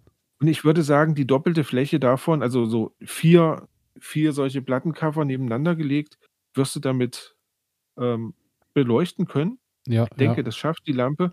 Dadurch, dass die ähm, LEDs ja auch nicht so heiß werden, kannst du die auch relativ Recht nah. nah über die Mhm. Pflanzen hängen. Ähm, das ist kein Problem. Aber wie gesagt, ähm, mir wird's jetzt dann eigentlich ähm, schon wieder zu futuristisch. Ne? Also muss ich ganz ehrlich sagen, ich weiß nicht, ob ich ähm, die Lampen, das waren jetzt wirklich günstige Lampen, also die haben beide, die würden dann 60 Euro insgesamt kosten. Wenn man jetzt zu einem Markenhersteller geht und sich so eine Lampe holt mit 120 Watt Leistung, der dann das Farbspektrum auch mit LEDs abdeckt, ähm, da kostet, also das ist dann halt eine vernünftige Lampe, sage ich mal, da bist du dann schon bei fast 400 Euro Hm. zu Hause. Ja. Ähm, plus dann die Stromrechnung und da muss ich sagen, ähm, nee, ich glaube, da geht mir die Hobbygärtnerei Ich wollte ähm, gerade sagen, ich glaube, der Unterschied ist, ähm, wir sind äh, halt die Hobbygärtner, die äh, das so ein Genau. bisschen, ich glaube, machst du den ganzen Kram irgendwie, um dein Gemüse zu äh, erwirtschaften oder damit dein Geld zu erwirtschaften, damit irgendwie Gemüseverkauf zu betreiben oder sagst du, du lebst komplett autark und äh, bist äh, irgendwie in einem Selbstversorger-Ding unterwegs, dann Genau. kommst du wahrscheinlich nicht drum hin. Aber äh, ich glaube, in dem, wie wir es beide äh, machen, glaube ich, nee. Also ich werde es ich werd's nicht nutzen. Also ich werde, äh, ganz, ja, ich werde es nicht ganz machen. ehrlich, Elias, ähm, unsere, kommen wir nochmal auf unsere Großeltern zu sprechen, die äh, keine Süßkartoffeln angebaut haben, ähm, die sich aber trotzdem durch ihren Garten irgendwie ernähren mussten. Mm, Die hatten diese Technologie auch nicht. Natürlich, aber dadurch Ähm. ähm, schränkst du dich natürlich sortentechnisch äh, ein. Also Du schränkst das dich ist, ein, das genau. ist eben das. Genau. Also du kannst, du kannst da nicht alles machen, deswegen, du musst halt schauen, welche Begebenheiten habe ich zur Verfügung, was kann ich, was kann ich bieten.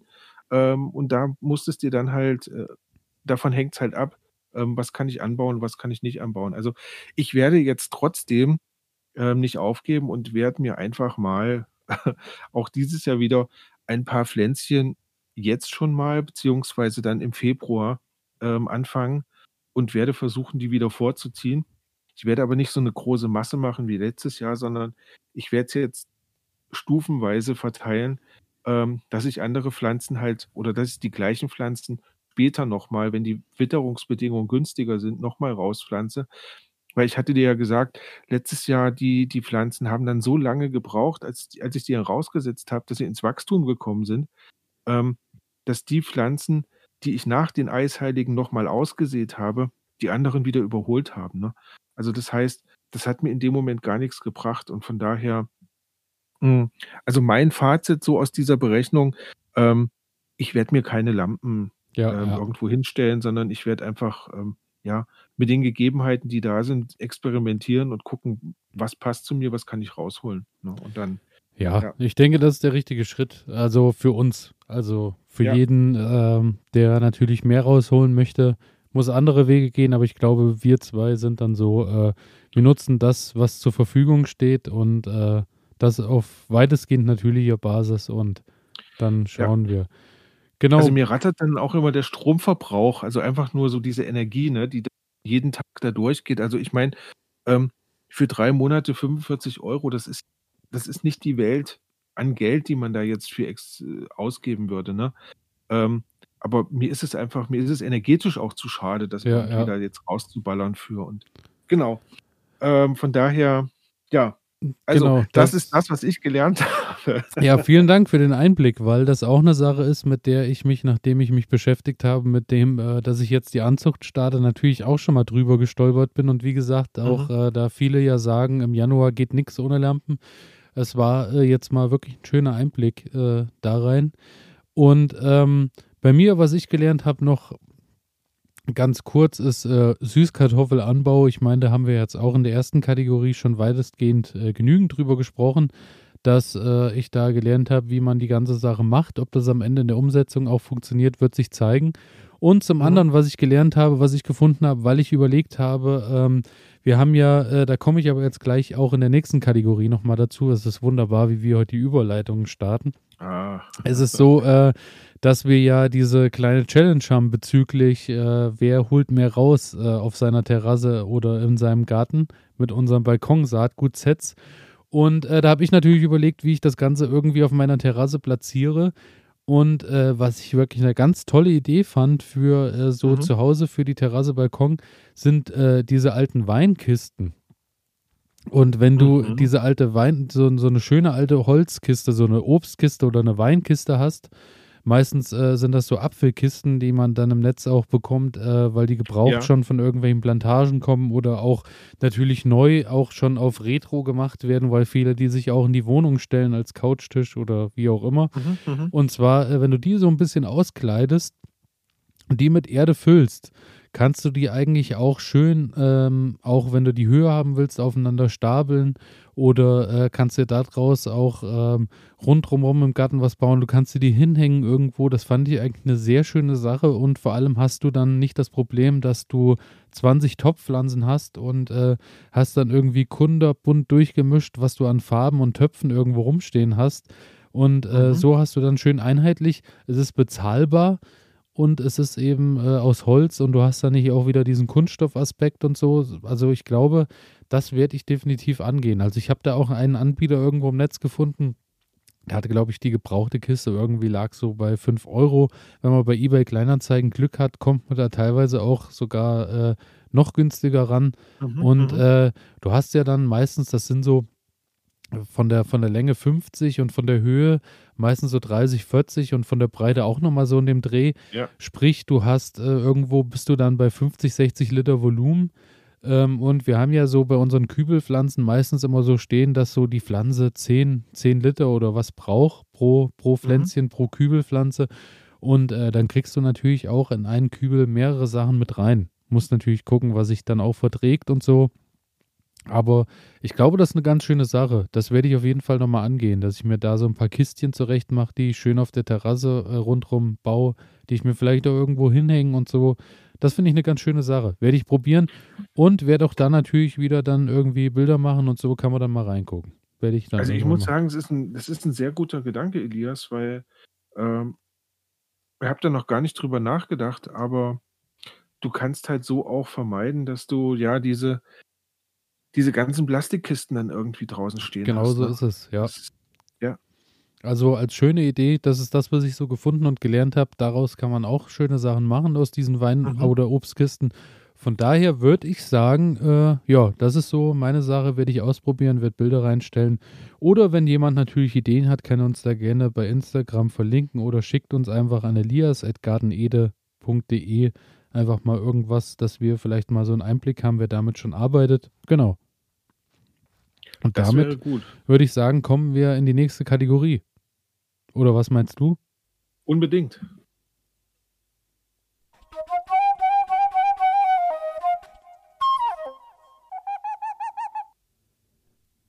Ich habe äh, als nächste Kategorie und äh, da sage ich jetzt schon mal vorher an, jetzt folgt äh, die Werbung, weil wir haben ja äh, unseren Wettbewerb am Laufen. Viele haben, äh, wir, wir teasern das schon seit äh, drei, vier Wochen an. Das Ja. immer das Ding ist, äh, ja, wir haben ja diese Balkonsaatgutsets, so, da sind zehn Pflanz, zehn verschiedene Pflanzarten drin. Ich glaube, A, Samen sind, glaube ich, sieben pro Tüte. Das Ganze wurde uns äh, vom Kulinaris Saatgut zur Verfügung gestellt. Daher auch die Werbung nachhaltige äh, Samen und Co. haben wir von den lieben Herren von äh, Kulinaris Saatgut geschickt bekommen.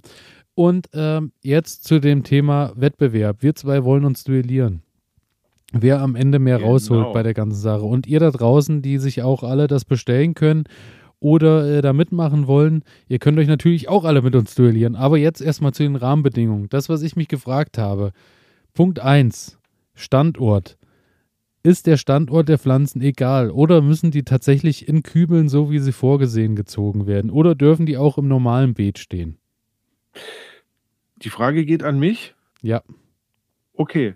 Oder hast du die Frage schon dir Nein. selbst beantwortet? Nein, Das wir müssen eher so, uns, okay. wir müssen einig werden untereinander. Das ist erstmal das, Gut. die Rahmenbedingung, weil ich will da nicht am Ende, dass da so ein Schlupfloch ist und dann, äh, Ah. das ist, ich, ich muss das klar abstecken. Das ist ein Wettbewerb und da habe ich, den nehme ich mit viel Ehrgeiz wahr.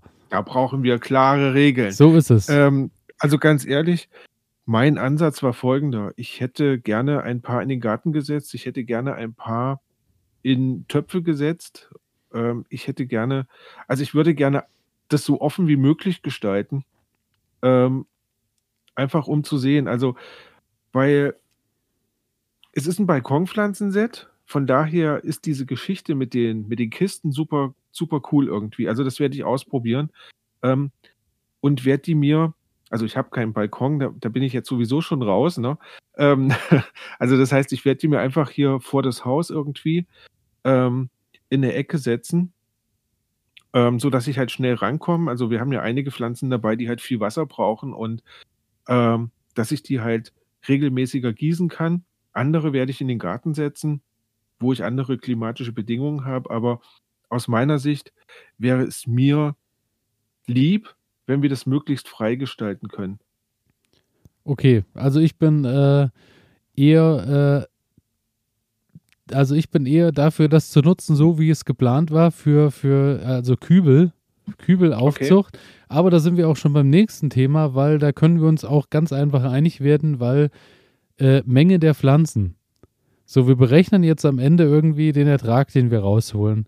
Ich muss dir ganz ehrlich sagen, ich habe keinen Platz für 10 mal 7 Pflanzen. Ja, dann hast du verloren. Nein, äh, habe ich auch nicht. Habe ich auch nicht. Von daher Ähm, ist die keine Frage, Ahnung. beschränken wir Mhm. uns irgendwie auf, dass wir sagen, äh, es werden zwei Pflanzen gerechnet und äh, damit wären wir dann bei der Sache mit, äh, jeder von uns hat von jeder Sorte zwei Pflanzen im Kübel und der Rest hat er irgendwie im Garten stehen und betreibt das äh, außerhalb der Wertung, aber einfach nur um zu gucken, ob das da auch funktioniert oder Ähm, ja. Oder sagen wir, ähm, jeder hat so viele Pflanzen stehen, wie er stehen haben möchte und du suchst dir dann die aus, die am besten funktioniert haben. das funktioniert doch nicht. Das ist doch auch, das ist schon zum Scheitern verurteilt. Äh, ne, mir ist mir ist es wirklich mir ist es wirklich egal. Also, von mir aus können wir auch gerne sagen, wir nehmen uns 2 Pflanzen. Ähm, ich werde mir auf jeden Fall mehr davon anbauen. Ich, also ich, ähm, ich werde auch ja. irgendwie da mehr rum, rumtesten und machen, aber, aber jetzt äh, allgemein, wir haben zehn Tüten mit sieben Samen, das ist einfach, das, das übersteigt mein, Abs- meine Kapazität. Also, Ne, dann lass uns das doch so machen. Ähm, sagen wir 2 oder sagen wir 3 Pflanzen? 3 Pflanzen ist 'ne schönere Zahl. drei Pflanzen Ähm. pro, also drei Pflanzen pro Ding und äh, die baut jeder aber da an, wo er Bock drauf hat. Ja, wollen wir das so machen? Ja, dann machen wir das so. Dann, äh, ja. Nee, gut, machen wir so. Gut. Drei Ja. Pflanzen und egal wo. Oder und, oder wollen wir es ähm, noch ein bisschen diffiziler machen? Ähm, es gibt 3 Pflanzen, eine Pflanze muss aber zwingend in 'nem Kübel angebaut werden. Ach, na, Also, zumindest in einem Verhältnis. Ja, ach, was weiß ich. Nee, gut. Ich werde das einfach, äh, ich werde, glaube ich, die drei Pflanzen dann, ich werde die einfach probieren irgendwie im Kübel. Da. Also ich werde das probieren, so. Weil ich auch schon überlegt habe, dann kannst du ja auch, ich meine, da brauchen wir nicht drüber reden, wenn du das Ding in, ins Gewächshaus ballerst oder ich äh, das in, in den Wintergarten stelle. Das Ja. wird halt ungefähr äh, fünfmal so, so hat irgendwie äh, was, was erzeugen, äh, wie das, was draußen im Kübel wächst. Ich meine, Das kann sein. Ja, ja, das kann das kann sein. Ne, dann lass uns das doch so machen. Dann nehmen wir einfach den Kübel und Punkt. Ähm, Nee, wir haben ja beide, nö, nö, nö, jetzt bin ich, nö. Dann, äh, ne, jetzt bist du ja, gut, gut, wenn du meinst, du musst das ins Gewächshaus setzen. Ne, ich werde es nicht ins Gewächshaus Nein, setzen alles gut. Wir machen einfach drei, wir machen drei Pflanzen pro Ding und gut ist. Ähm, Ja. Nächstes Ding ist äh, Auswertung. Äh, wir machen das Ganze über Gewicht oder, oder wie erfolgt die Wertung des Ganzen? Ja, ich glaube, wir machen's weiß ich nicht. Ähm, hast du noch 'ne andere Kategorie? Ja, Ich man kann es ja auch so unter rein Anzahl oder unter, also dass, dass wir nicht wiegen, Mhm. sondern sagen, wie viele Früchte es am Ende sind oder Mhm. Aber ich glaube, Wiegen ist schon so das Fairste. Wobei Wiegen aber auch wieder damit äh, einhergeht, dass ich mir irgendwie so eine, so eine Waage kaufen muss für den Garten, weißt du, wo du was dranhängst oder irgendwie, Ach weil ich so, habe ja. keine, ich habe keine Waage im Garten, bisher noch nicht. Ja, ich auch. Ich habe ich bin auch nie auf den Gedanken Gemüse. gekommen ich bin auch noch nie auf den Gedanken gekommen, das zu wiegen. Ähm ha. Ja, aber irgendwie müssen wir ja uns vergleichen können. Ja, lass uns also, ich weiß nicht, ich habe auch im Garten keine Waage. Ich würde das Zeug jetzt mit nach Hause schleppen und würde das dann hier zu Hause auf 'ne Waage legen und Also dann wiegen, machen wir wiegen. lass es Wir uns wiegen wiegen, ja. einfach, müssen Protokoll Wir wiegen. führen und Ja. dann äh, und dann auch äh, alle zwei Wochen updaten. Auf jeden Fall. In jeder Sendung dann ein kleines Update, dass, dass der andere schon mal zittert. Oder vielleicht auch Ja, richtig. Pokern, dass man einfach irgendwie was erfindet und dann den anderen richtig kaputt macht, weil man sagt, man hat schon zwei Kilo für Salis ge geerntet. Und der andere Genau. hat noch nicht mal die hat noch nicht mal aufgezogen. Ja, das werde ich wahrscheinlich sein. Nee, wir können uns da ja so ein bisschen, wir, wir machen so Pokerface-mäßig. Ja, ja. Aber Okay. am Ende müssen wir Und die wann, Wahrheit ist, wann sagen. ist die Deadline? Wann ist genau, die das Deadline? war meine nächste Frage. Startschuss und Ende. Startschuss ist quasi ja jetzt schon, ist gestartet. Startschuss würde ich auch sagen, oder? Jeder wieder. Ja, deswegen, ich wollte ja auch gerade sagen, Ja. ich hatte, äh, gestern hatte ich 800 Gramm Physalis und äh, die, die Nicht Pepperoni schlecht. Chili stehen schon kurz davor. nee, ähm, ja, äh, Ende ist, äh, weiß ich nicht. Ende ist Anfang 30. Oktober. Oktober. Ja. Hat er Oktober 31, nein, 31 Tage? 31 Tage hat er Oktober. Ja, 31 Tage. Mhm. Dann äh, 31. Oktober oder was? 31. Oktober. Ja, komm, probieren wir es aus. Okay. Und mit genießbaren Früchten. Nicht, dass du dann hier das ganze, die ganzen grünen Tomaten, die noch nicht ausgereift sind, dann auch noch mitwiegst. Die ballern wir da noch rein. Zählen die dann mit rein? Nein. Nein, nur genießbar. Oder? Nein. Genießbar. Und ehrlich zueinander sein. So wie du jetzt schon guckst, so wie du jetzt schon guckst, habe ich das schon wieder. Nein. Nee. Nur genießbare Früchte bin ich dabei. Gut, Also, gut. Also, Menge der Pflanzen 3, Standort ist egal, Auswertung erfolgt überwiegen und am 31.10. ist Schluss. ja. Hast du ein Protokoll geschrieben? Das wird richtig geil. Oder musst du das nochmal nachhören? Nee, ich hab's mir, äh, ich hab äh, neben mir, äh, wie bei Wetten das früher, neben mir sitzt äh, ein Notar, äh, Ach, der, der quasi schon alles vorbereitet hat im Umschlag und äh, falls es Probleme geben sollte, kann ich den auch anrufen zwischendurch Ach, und kann gut. fragen, ob Sehr das gut. alles mit rechten Dingen zugeht. Dann läuft es bei Ähm, uns.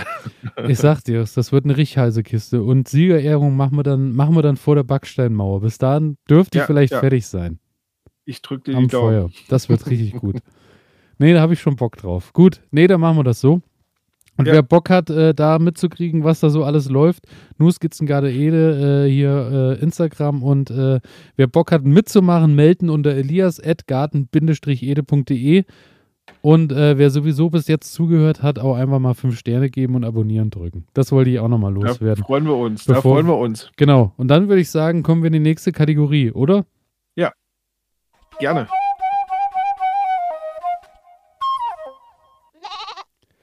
Und zwar habe ich äh, Fehler der Woche noch auf meiner Liste. Ja, hast du schon Fehler der Woche gemacht? Ich habe äh, ich hab, äh, einen richtigen Fehler gemacht. Wow. Ähm, und zwar habe ich ja, wie ich vorhin erzählt habe, meine Backsteinwand sauber gemacht. Mhm. Und äh, das staubt ja auch immer so ganz schlimm. Jetzt kommt nicht der Fehler, den du vermutet hast, weil ich habe eine Maske aufgehabt, weil äh, wenn man den Staub einatmet, tut es ja dann abends Corona, ja. meistens im Bett weh. ähm, aber wenn man, du kennst das, du bist äh, Brillenträger und wenn du eine Maske aufhast, dann beschlagen die Brillen ja, ne? Mhm, mhm. Und ich hatte so eine Schutzmaske, also eine, so eine Schutzbrille hatte ich oben drüber. Die ist natürlich beschlagen, habe ich mir gedacht, das beschlägt so, was soll schon passieren? Und habe meine Schutzbrille halt irgendwo in die Ecke gelegt und es hat ungefähr genau eine Minute gedauert. Und ich hatte ungefähr das dickste Stück Putz, was man sich vorstellen kann, unter meinem Augenlid. hab's nicht mehr rausgekriegt, hab dann ähm, irgendwie fünfmal gespült unterm Wasserhahn, bin eine halbe Stunde hin und her gelaufen, hab geflucht dabei. Mein Auge hat sich so angefühlt, also wenn ich ähm, in den Spiegel geguckt habe, das ging dann nicht mehr auf, weil sich das verkeilt hat irgendwie unterm Augenlid. Also ähm, er, er möge in Frieden ruhen, äh, er möge in Frieden ruhen, aber es hatte Ähnlichkeit so ein bisschen so kalt allmäßig. Also habe ich mich dann gefühlt. Und äh, kennst du von früher noch Ren and Stimpy? Das war mal so eine Zeichentricksendung. Ähm, Nein, nein, kenn bei ich denen, nicht. bei denen, das waren so, so Chinchillas oder was das auch immer war, da haben immer so die Augen so rausgequollen. So habe ich mich gefühlt, Blut unterlaufen äh, und irgendwie nach einer halben, dreiviertel Stunde, nachdem dann schon meine Mitmenschen um mich herum angefangen haben, auch zu googeln, wie man das rauskriegen kann, beziehungsweise hat auch schon der Erste gegoogelt, wo der nächste Augenarzt ist, der jetzt gerade noch Notdienst hat, äh, ist es tatsächlich passiert und es ist äh, irgendwann aus meinem Augenlid rausgefallen. Und äh, Fehler der Woche ist, äh, zu cool für eine Schutzbrille. Ich kann euch nur sagen, Zieht bitte eine Schutzbrille, Schutzbrille an, weil cool, äh, ja. ja, Schutzbrille ist irgendwie cooler. Also ich kenne das aus meinem früheren Leben als Elektriker, wenn man da so ähm, in die Decke so Löcher reinbohren ja, musste für Lampen und Mhm. sowas, ne? Und Und dann immer schön hoch. guckst du da schön so in den Bohrer rein. Es ist herrlich. Also herrliches Gefühl. Ich kann es nachvollziehen. Es ist ähm, schön, wenn der Klumpen rausfällt. Genau. Ähm, ja, Fehler der Woche. Ich war diese Woche natürlich wieder fehlerfrei, denn ähm, es ist ja noch nichts gelaufen bei mir im Garten. Wie Und- gesagt, ich war mal dort, ich war schockiert und ähm, habe mir gedacht, ach komm, schnell wieder nach Hause. Und die Natrium-Dampflampe ist noch nicht daheim angekommen. Von daher. Und die Äh, Natriumdampflampe ist noch nicht da. Ne? Ähm, also Natriumdampflampen kenne ich auch noch aus meinem früheren Elektrikerleben. Nein, das möchtest du nicht zu Hause haben. das ist einfach nicht cool. irgendwie macht mich der Gedanke daran ja, wenn du das schon, wenn du schon sagst, dass das so unfassbar schlimm ist, irgendwie habe ich ja schon Bock drauf, mir das mal ins Wohnzimmer zu hängen. Das ist wirklich hell. Also das ist ja, wirklich ich glaub's ähm, dir. Licht im Wohnzimmer. Also Nee, ich werde es auch ja. lassen. Ich werde es auch lassen. lass ja. es lieber. Gut, dann würde Der ich. Waffaktor ist, ist nicht gut, weißt du? Aber vielleicht kann man das so als so, wenn man das irgendwie dranhängt ans Handy. Es gibt ja mittlerweile so Apps, wo du äh, dann quasi deinen Schlafrhythmus, wenn du unruhig wirst dann und kommst in diesen, in diesen, äh, außerhalb von dieser Tiefschlafphase, in diese Phase, wo du dann am günstigsten aufgeweckt werden kannst. Da gibt es ja von diversen Firmen so, Ja. so Lampen, die dann so, so langsam heller werden, dass du so, ähm, Ja, ja, ja, ja. Weißt ja, du, was ja. ich meine? Und wenn du da vielleicht so eine Natrium-Dampflampe mit dem Handy koppelst, Mhm. das ist vielleicht auch eine App, die es noch nicht gibt, die wir zwei entwerfen könnten, womit wir uns dann wiederum die Lampen refinanzieren können. Oh, genau. Wo du so ganz langsam wach wirst. Genau. Nur bei uns wirst du nicht langsam langsam wach sondern wir haben mehr so die dann, wenn du deine Augen Arschtrittlampe. aufschläfst, ist das Ding ja voller Lautstärke. Genau, Ah, herrlich. Genau. Für alle, die, die Ähm, achtmal die nicht. drücken. Da bin ich dabei. So, und ich würde sagen, wir kommen damit in die letzte Kategorie. Ja, besser ist.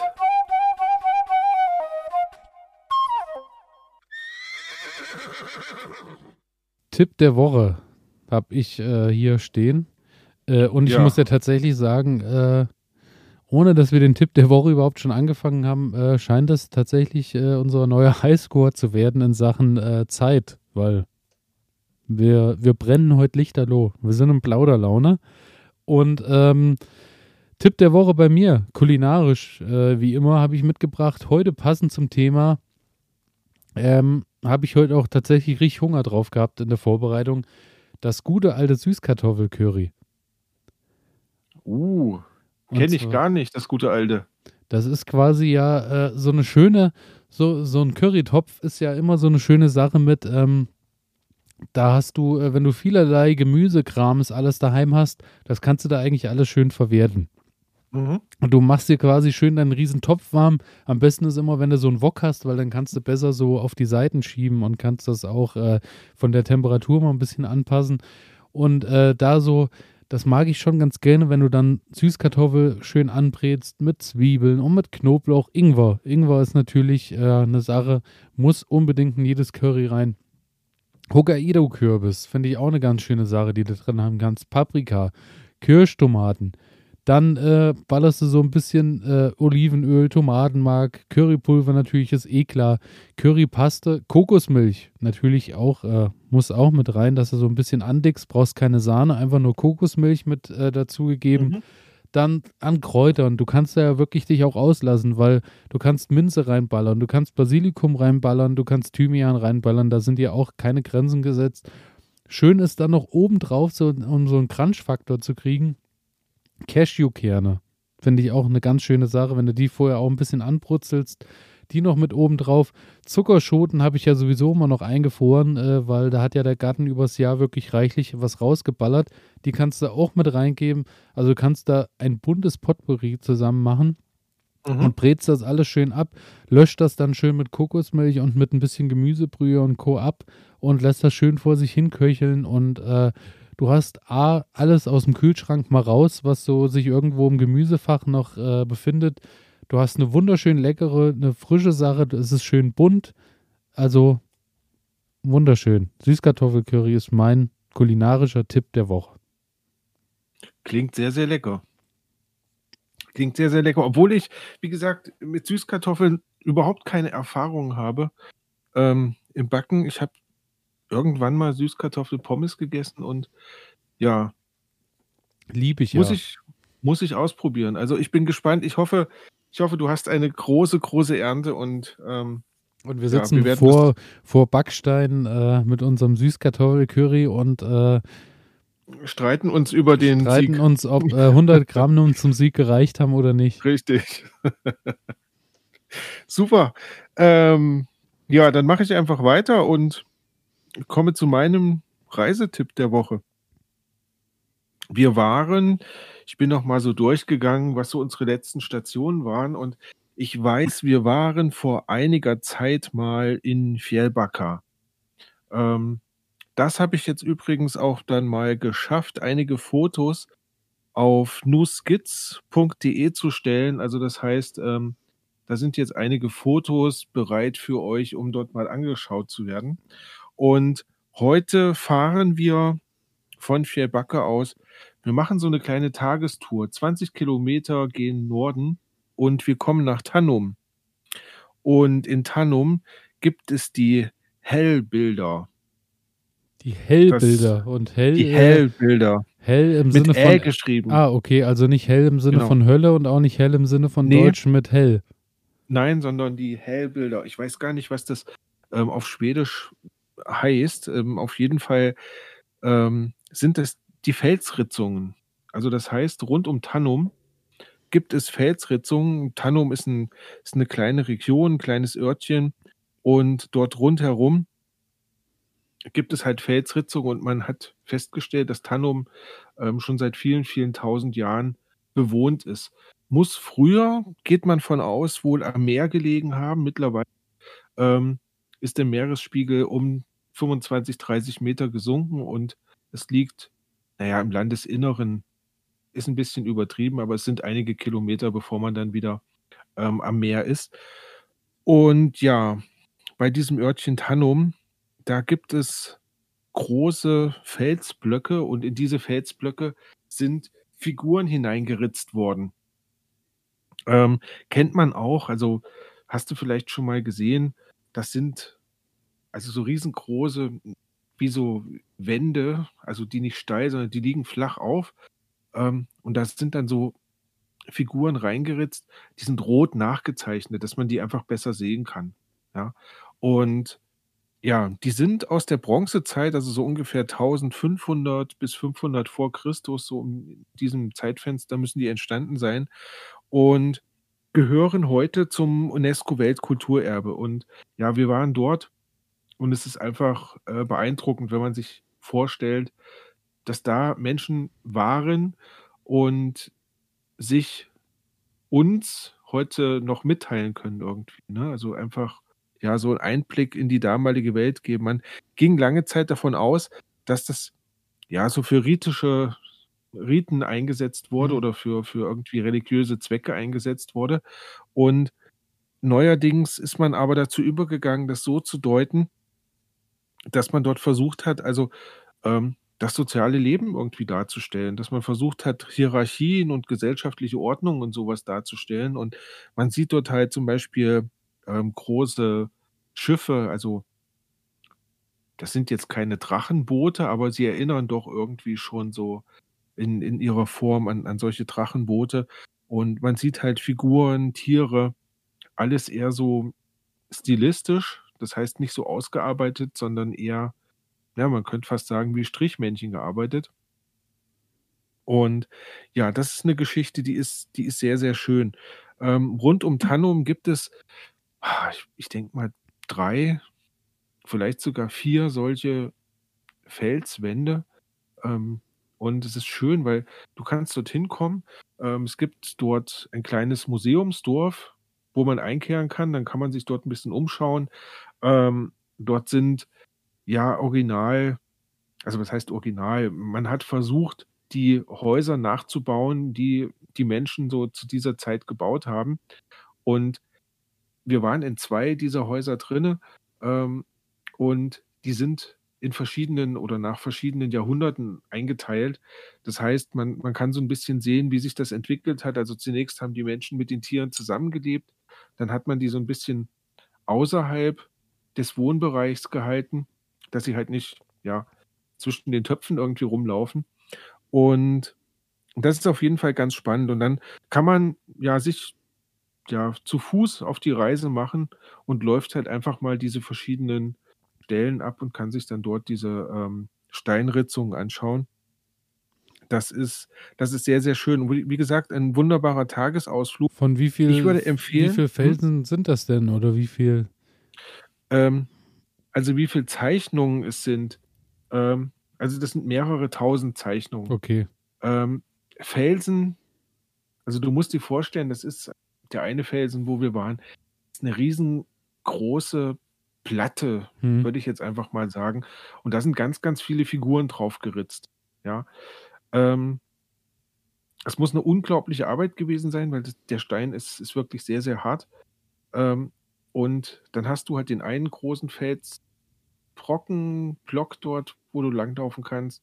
Ähm, dann läufst du vielleicht so zwei Kilometer weiter und dann gibt es da nochmal so ein Feld, wo du hingehen kannst und kannst dir solche Steinritzungen anschauen. Und ich habe jetzt nochmal ähm, in Karten gesch- nachgeschaut und ähm, da gibt es wohl nochmal zwei, drei Kilometer weiter, ähm, gibt es nochmal irgendwie eine Felsformation, wo nochmal sowas reingeritzt ist. Ja, also du kannst da wirklich den ganzen Tag verbringen und kannst dich da so umschauen. Und was ich besonders spannend fand, mh, genau dort, wo so ähm, Zeugnisse aus der Vergangenheit stehen, ist in den 70er Jahren ähm, ein Zeugnis der Moderne gebaut worden. Das heißt, dort steht ein riesengroßes Radioteleskop, was man in den 70ern aufgebaut hat, um ähm, die Kommunikation von, sage ich mal, Nordeuropa nach Nordamerika zu ermöglichen. Und das ist einfach so Wahnsinn. Du, du läufst dort lang, ähm, hast noch diese Steinritzungen so vor dem geistigen Auge ähm, und drehst dich dann rum und, und schaust so in den Wald rein. Und dann steht dort so ein riesengroßes Radioteleskop, ne, was, was irgendwie total rausfällt und da total den Kontrast bringt. Also ähm, unglaublich schöner Tag gewesen. Kann ich nur empfehlen. Ähm, wichtig wäre es, im Sommer hinzufahren. Also wir waren im Herbst dort. Es war ganz schön, weil als wir dort standen, ähm, kamen plötzlich ähm, diese Schneegänse, du kennst Ah, das, die da okay. in Ja, ja, ja. V-Formation, ne? Ja. Ähm, und die sind so ganz flach über uns drüber geflogen und irgendwie war das total schön, weil ich mag das immer, wenn, wenn die Wildgänse drüber fliegen. Ähm, aber es hatte den Nachteil, das Museum hatte geschlossen. Man konnte zwar durch dieses Museumsdorf durchlaufen ähm, und konnte sich quasi in diese Häuser reinbegeben. Normalerweise ist dort auch noch ein Programm. Ne? Also ähm, man hat dort einen kleinen Kräutergarten noch aufgebaut in diesem alten Dorf. Ähm, und dann kriegt man halt was dazu erklärt, wie die Menschen damals ihre Gärten gebaut haben und gepflegt haben. Ähm, Das Ganze wird aber, äh, hängt aber nicht damit zusammen, dass die Wildgänse verschwunden sind, weil es hört sich gerade so an, als wird es vielleicht von Wildgänsen betrieben. Und äh, nachdem die dann in V-Formation davonflogen, war Die- keiner mehr da, der erklärt, was. die äh, Wildgänse, die Wildgänse zeigen uns einfach nur, ähm, dass der Herbst kommt, beziehungsweise der Winter kommt. Und ja, ja. ähm, wenn der Herbst und Winter in Schweden kommt, dann haben die meisten ähm, Einrichtungen geschlossen. Also das, das heißt, es gibt ein kleines Zeitfenster vom späten Frühjahr bis zum frühen Herbst. da Das ist alles heißt, offen. äh, wann, wann wart ihr dort? Ja, wir werden, wir waren so im Oktober dort, würde ich Okay. sagen. Ja. Und also wir hatten wunder, wunderschönes Wetter. Es war ähm, ganz viel Sonne und es war auch warm. Aber nichtsdestotrotz, dadurch, dass es halt unstetes Wetter ist, ähm, ist dann, ist dann alles schon geschlossen und Ja, ja. ja, Okay. genau. Nee, aber sonst ähm, sehr zu empfehlen. Ähm, und also gerade auch für, für Kinder ist das, ist das spannend, ne? so, wenn man denen mal so erzählt, so das haben Menschen, die vor vielen tausend Jahren hier gelebt haben, in die Felsen reingeritzt. Das ist schon irgendwie spektakulär, also und auch so erhaben irgendwie. Ja, ganz, ganz toll. Von daher mein Reisetipp, Felsritzung von Tannum, kann man sich gerne mal anschauen, wenn man an der Westküste Schwedens ist. Und von da aus ist es dann auch nur noch ein Katzensprung an die norwegische Grenze und dann kann man vielleicht auch noch mal dahin springen. Aber ähm, dazu dann vielleicht später irgendwann mal was. Wunderbar, dann vielen Dank für den Tipp und ähm, ja, wir sind am Ende angekommen und äh, ja, danken fürs Zuhören. Mhm, unbedingt. Und ähm, ja, äh, bleibt am Ball, weil äh, es kommen, wie ihr heute auch wieder gehört habt, äh, in den nächsten Wochen äh, schöne Sachen auf uns alle zu. Und äh, viele Experimente und äh, ich glaube Richtig. auch, wie wir heute auch untereinander gemerkt haben, äh, jeder bringt irgendwie hier Themen ein, über die es sich dann doch mal lohnt nachzudenken und da irgendwie sich so seine Ideen rauszuziehen. Äh, das Schöne ist, wenn euch das gefällt, wirklich einfach irgendwie bei eurem Podcast-Anbieter auf Abonnieren drücken, irgendwie uns bewerten. Am besten gut, das wäre ganz schön. Schlecht ist natürlich auch möglich, aber dann habt ihr es wahrscheinlich nicht bis hierhin gehört.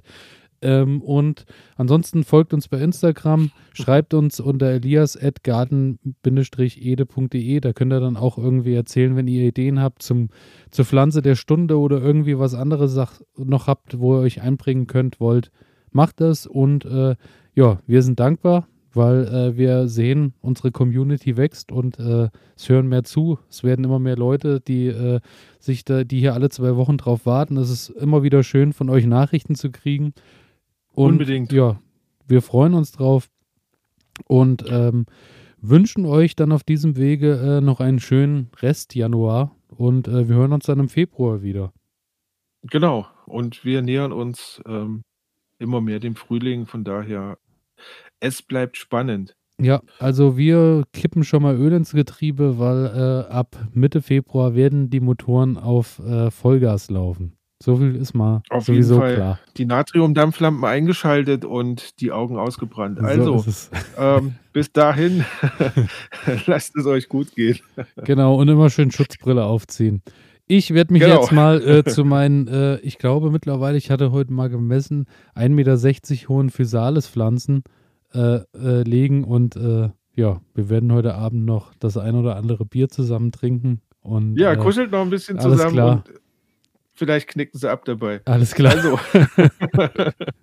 Dann auf bald. Tschüss. Alles Gute, bis bald. Ciao. New Skits in Garten Ede mit Ronny und Elias.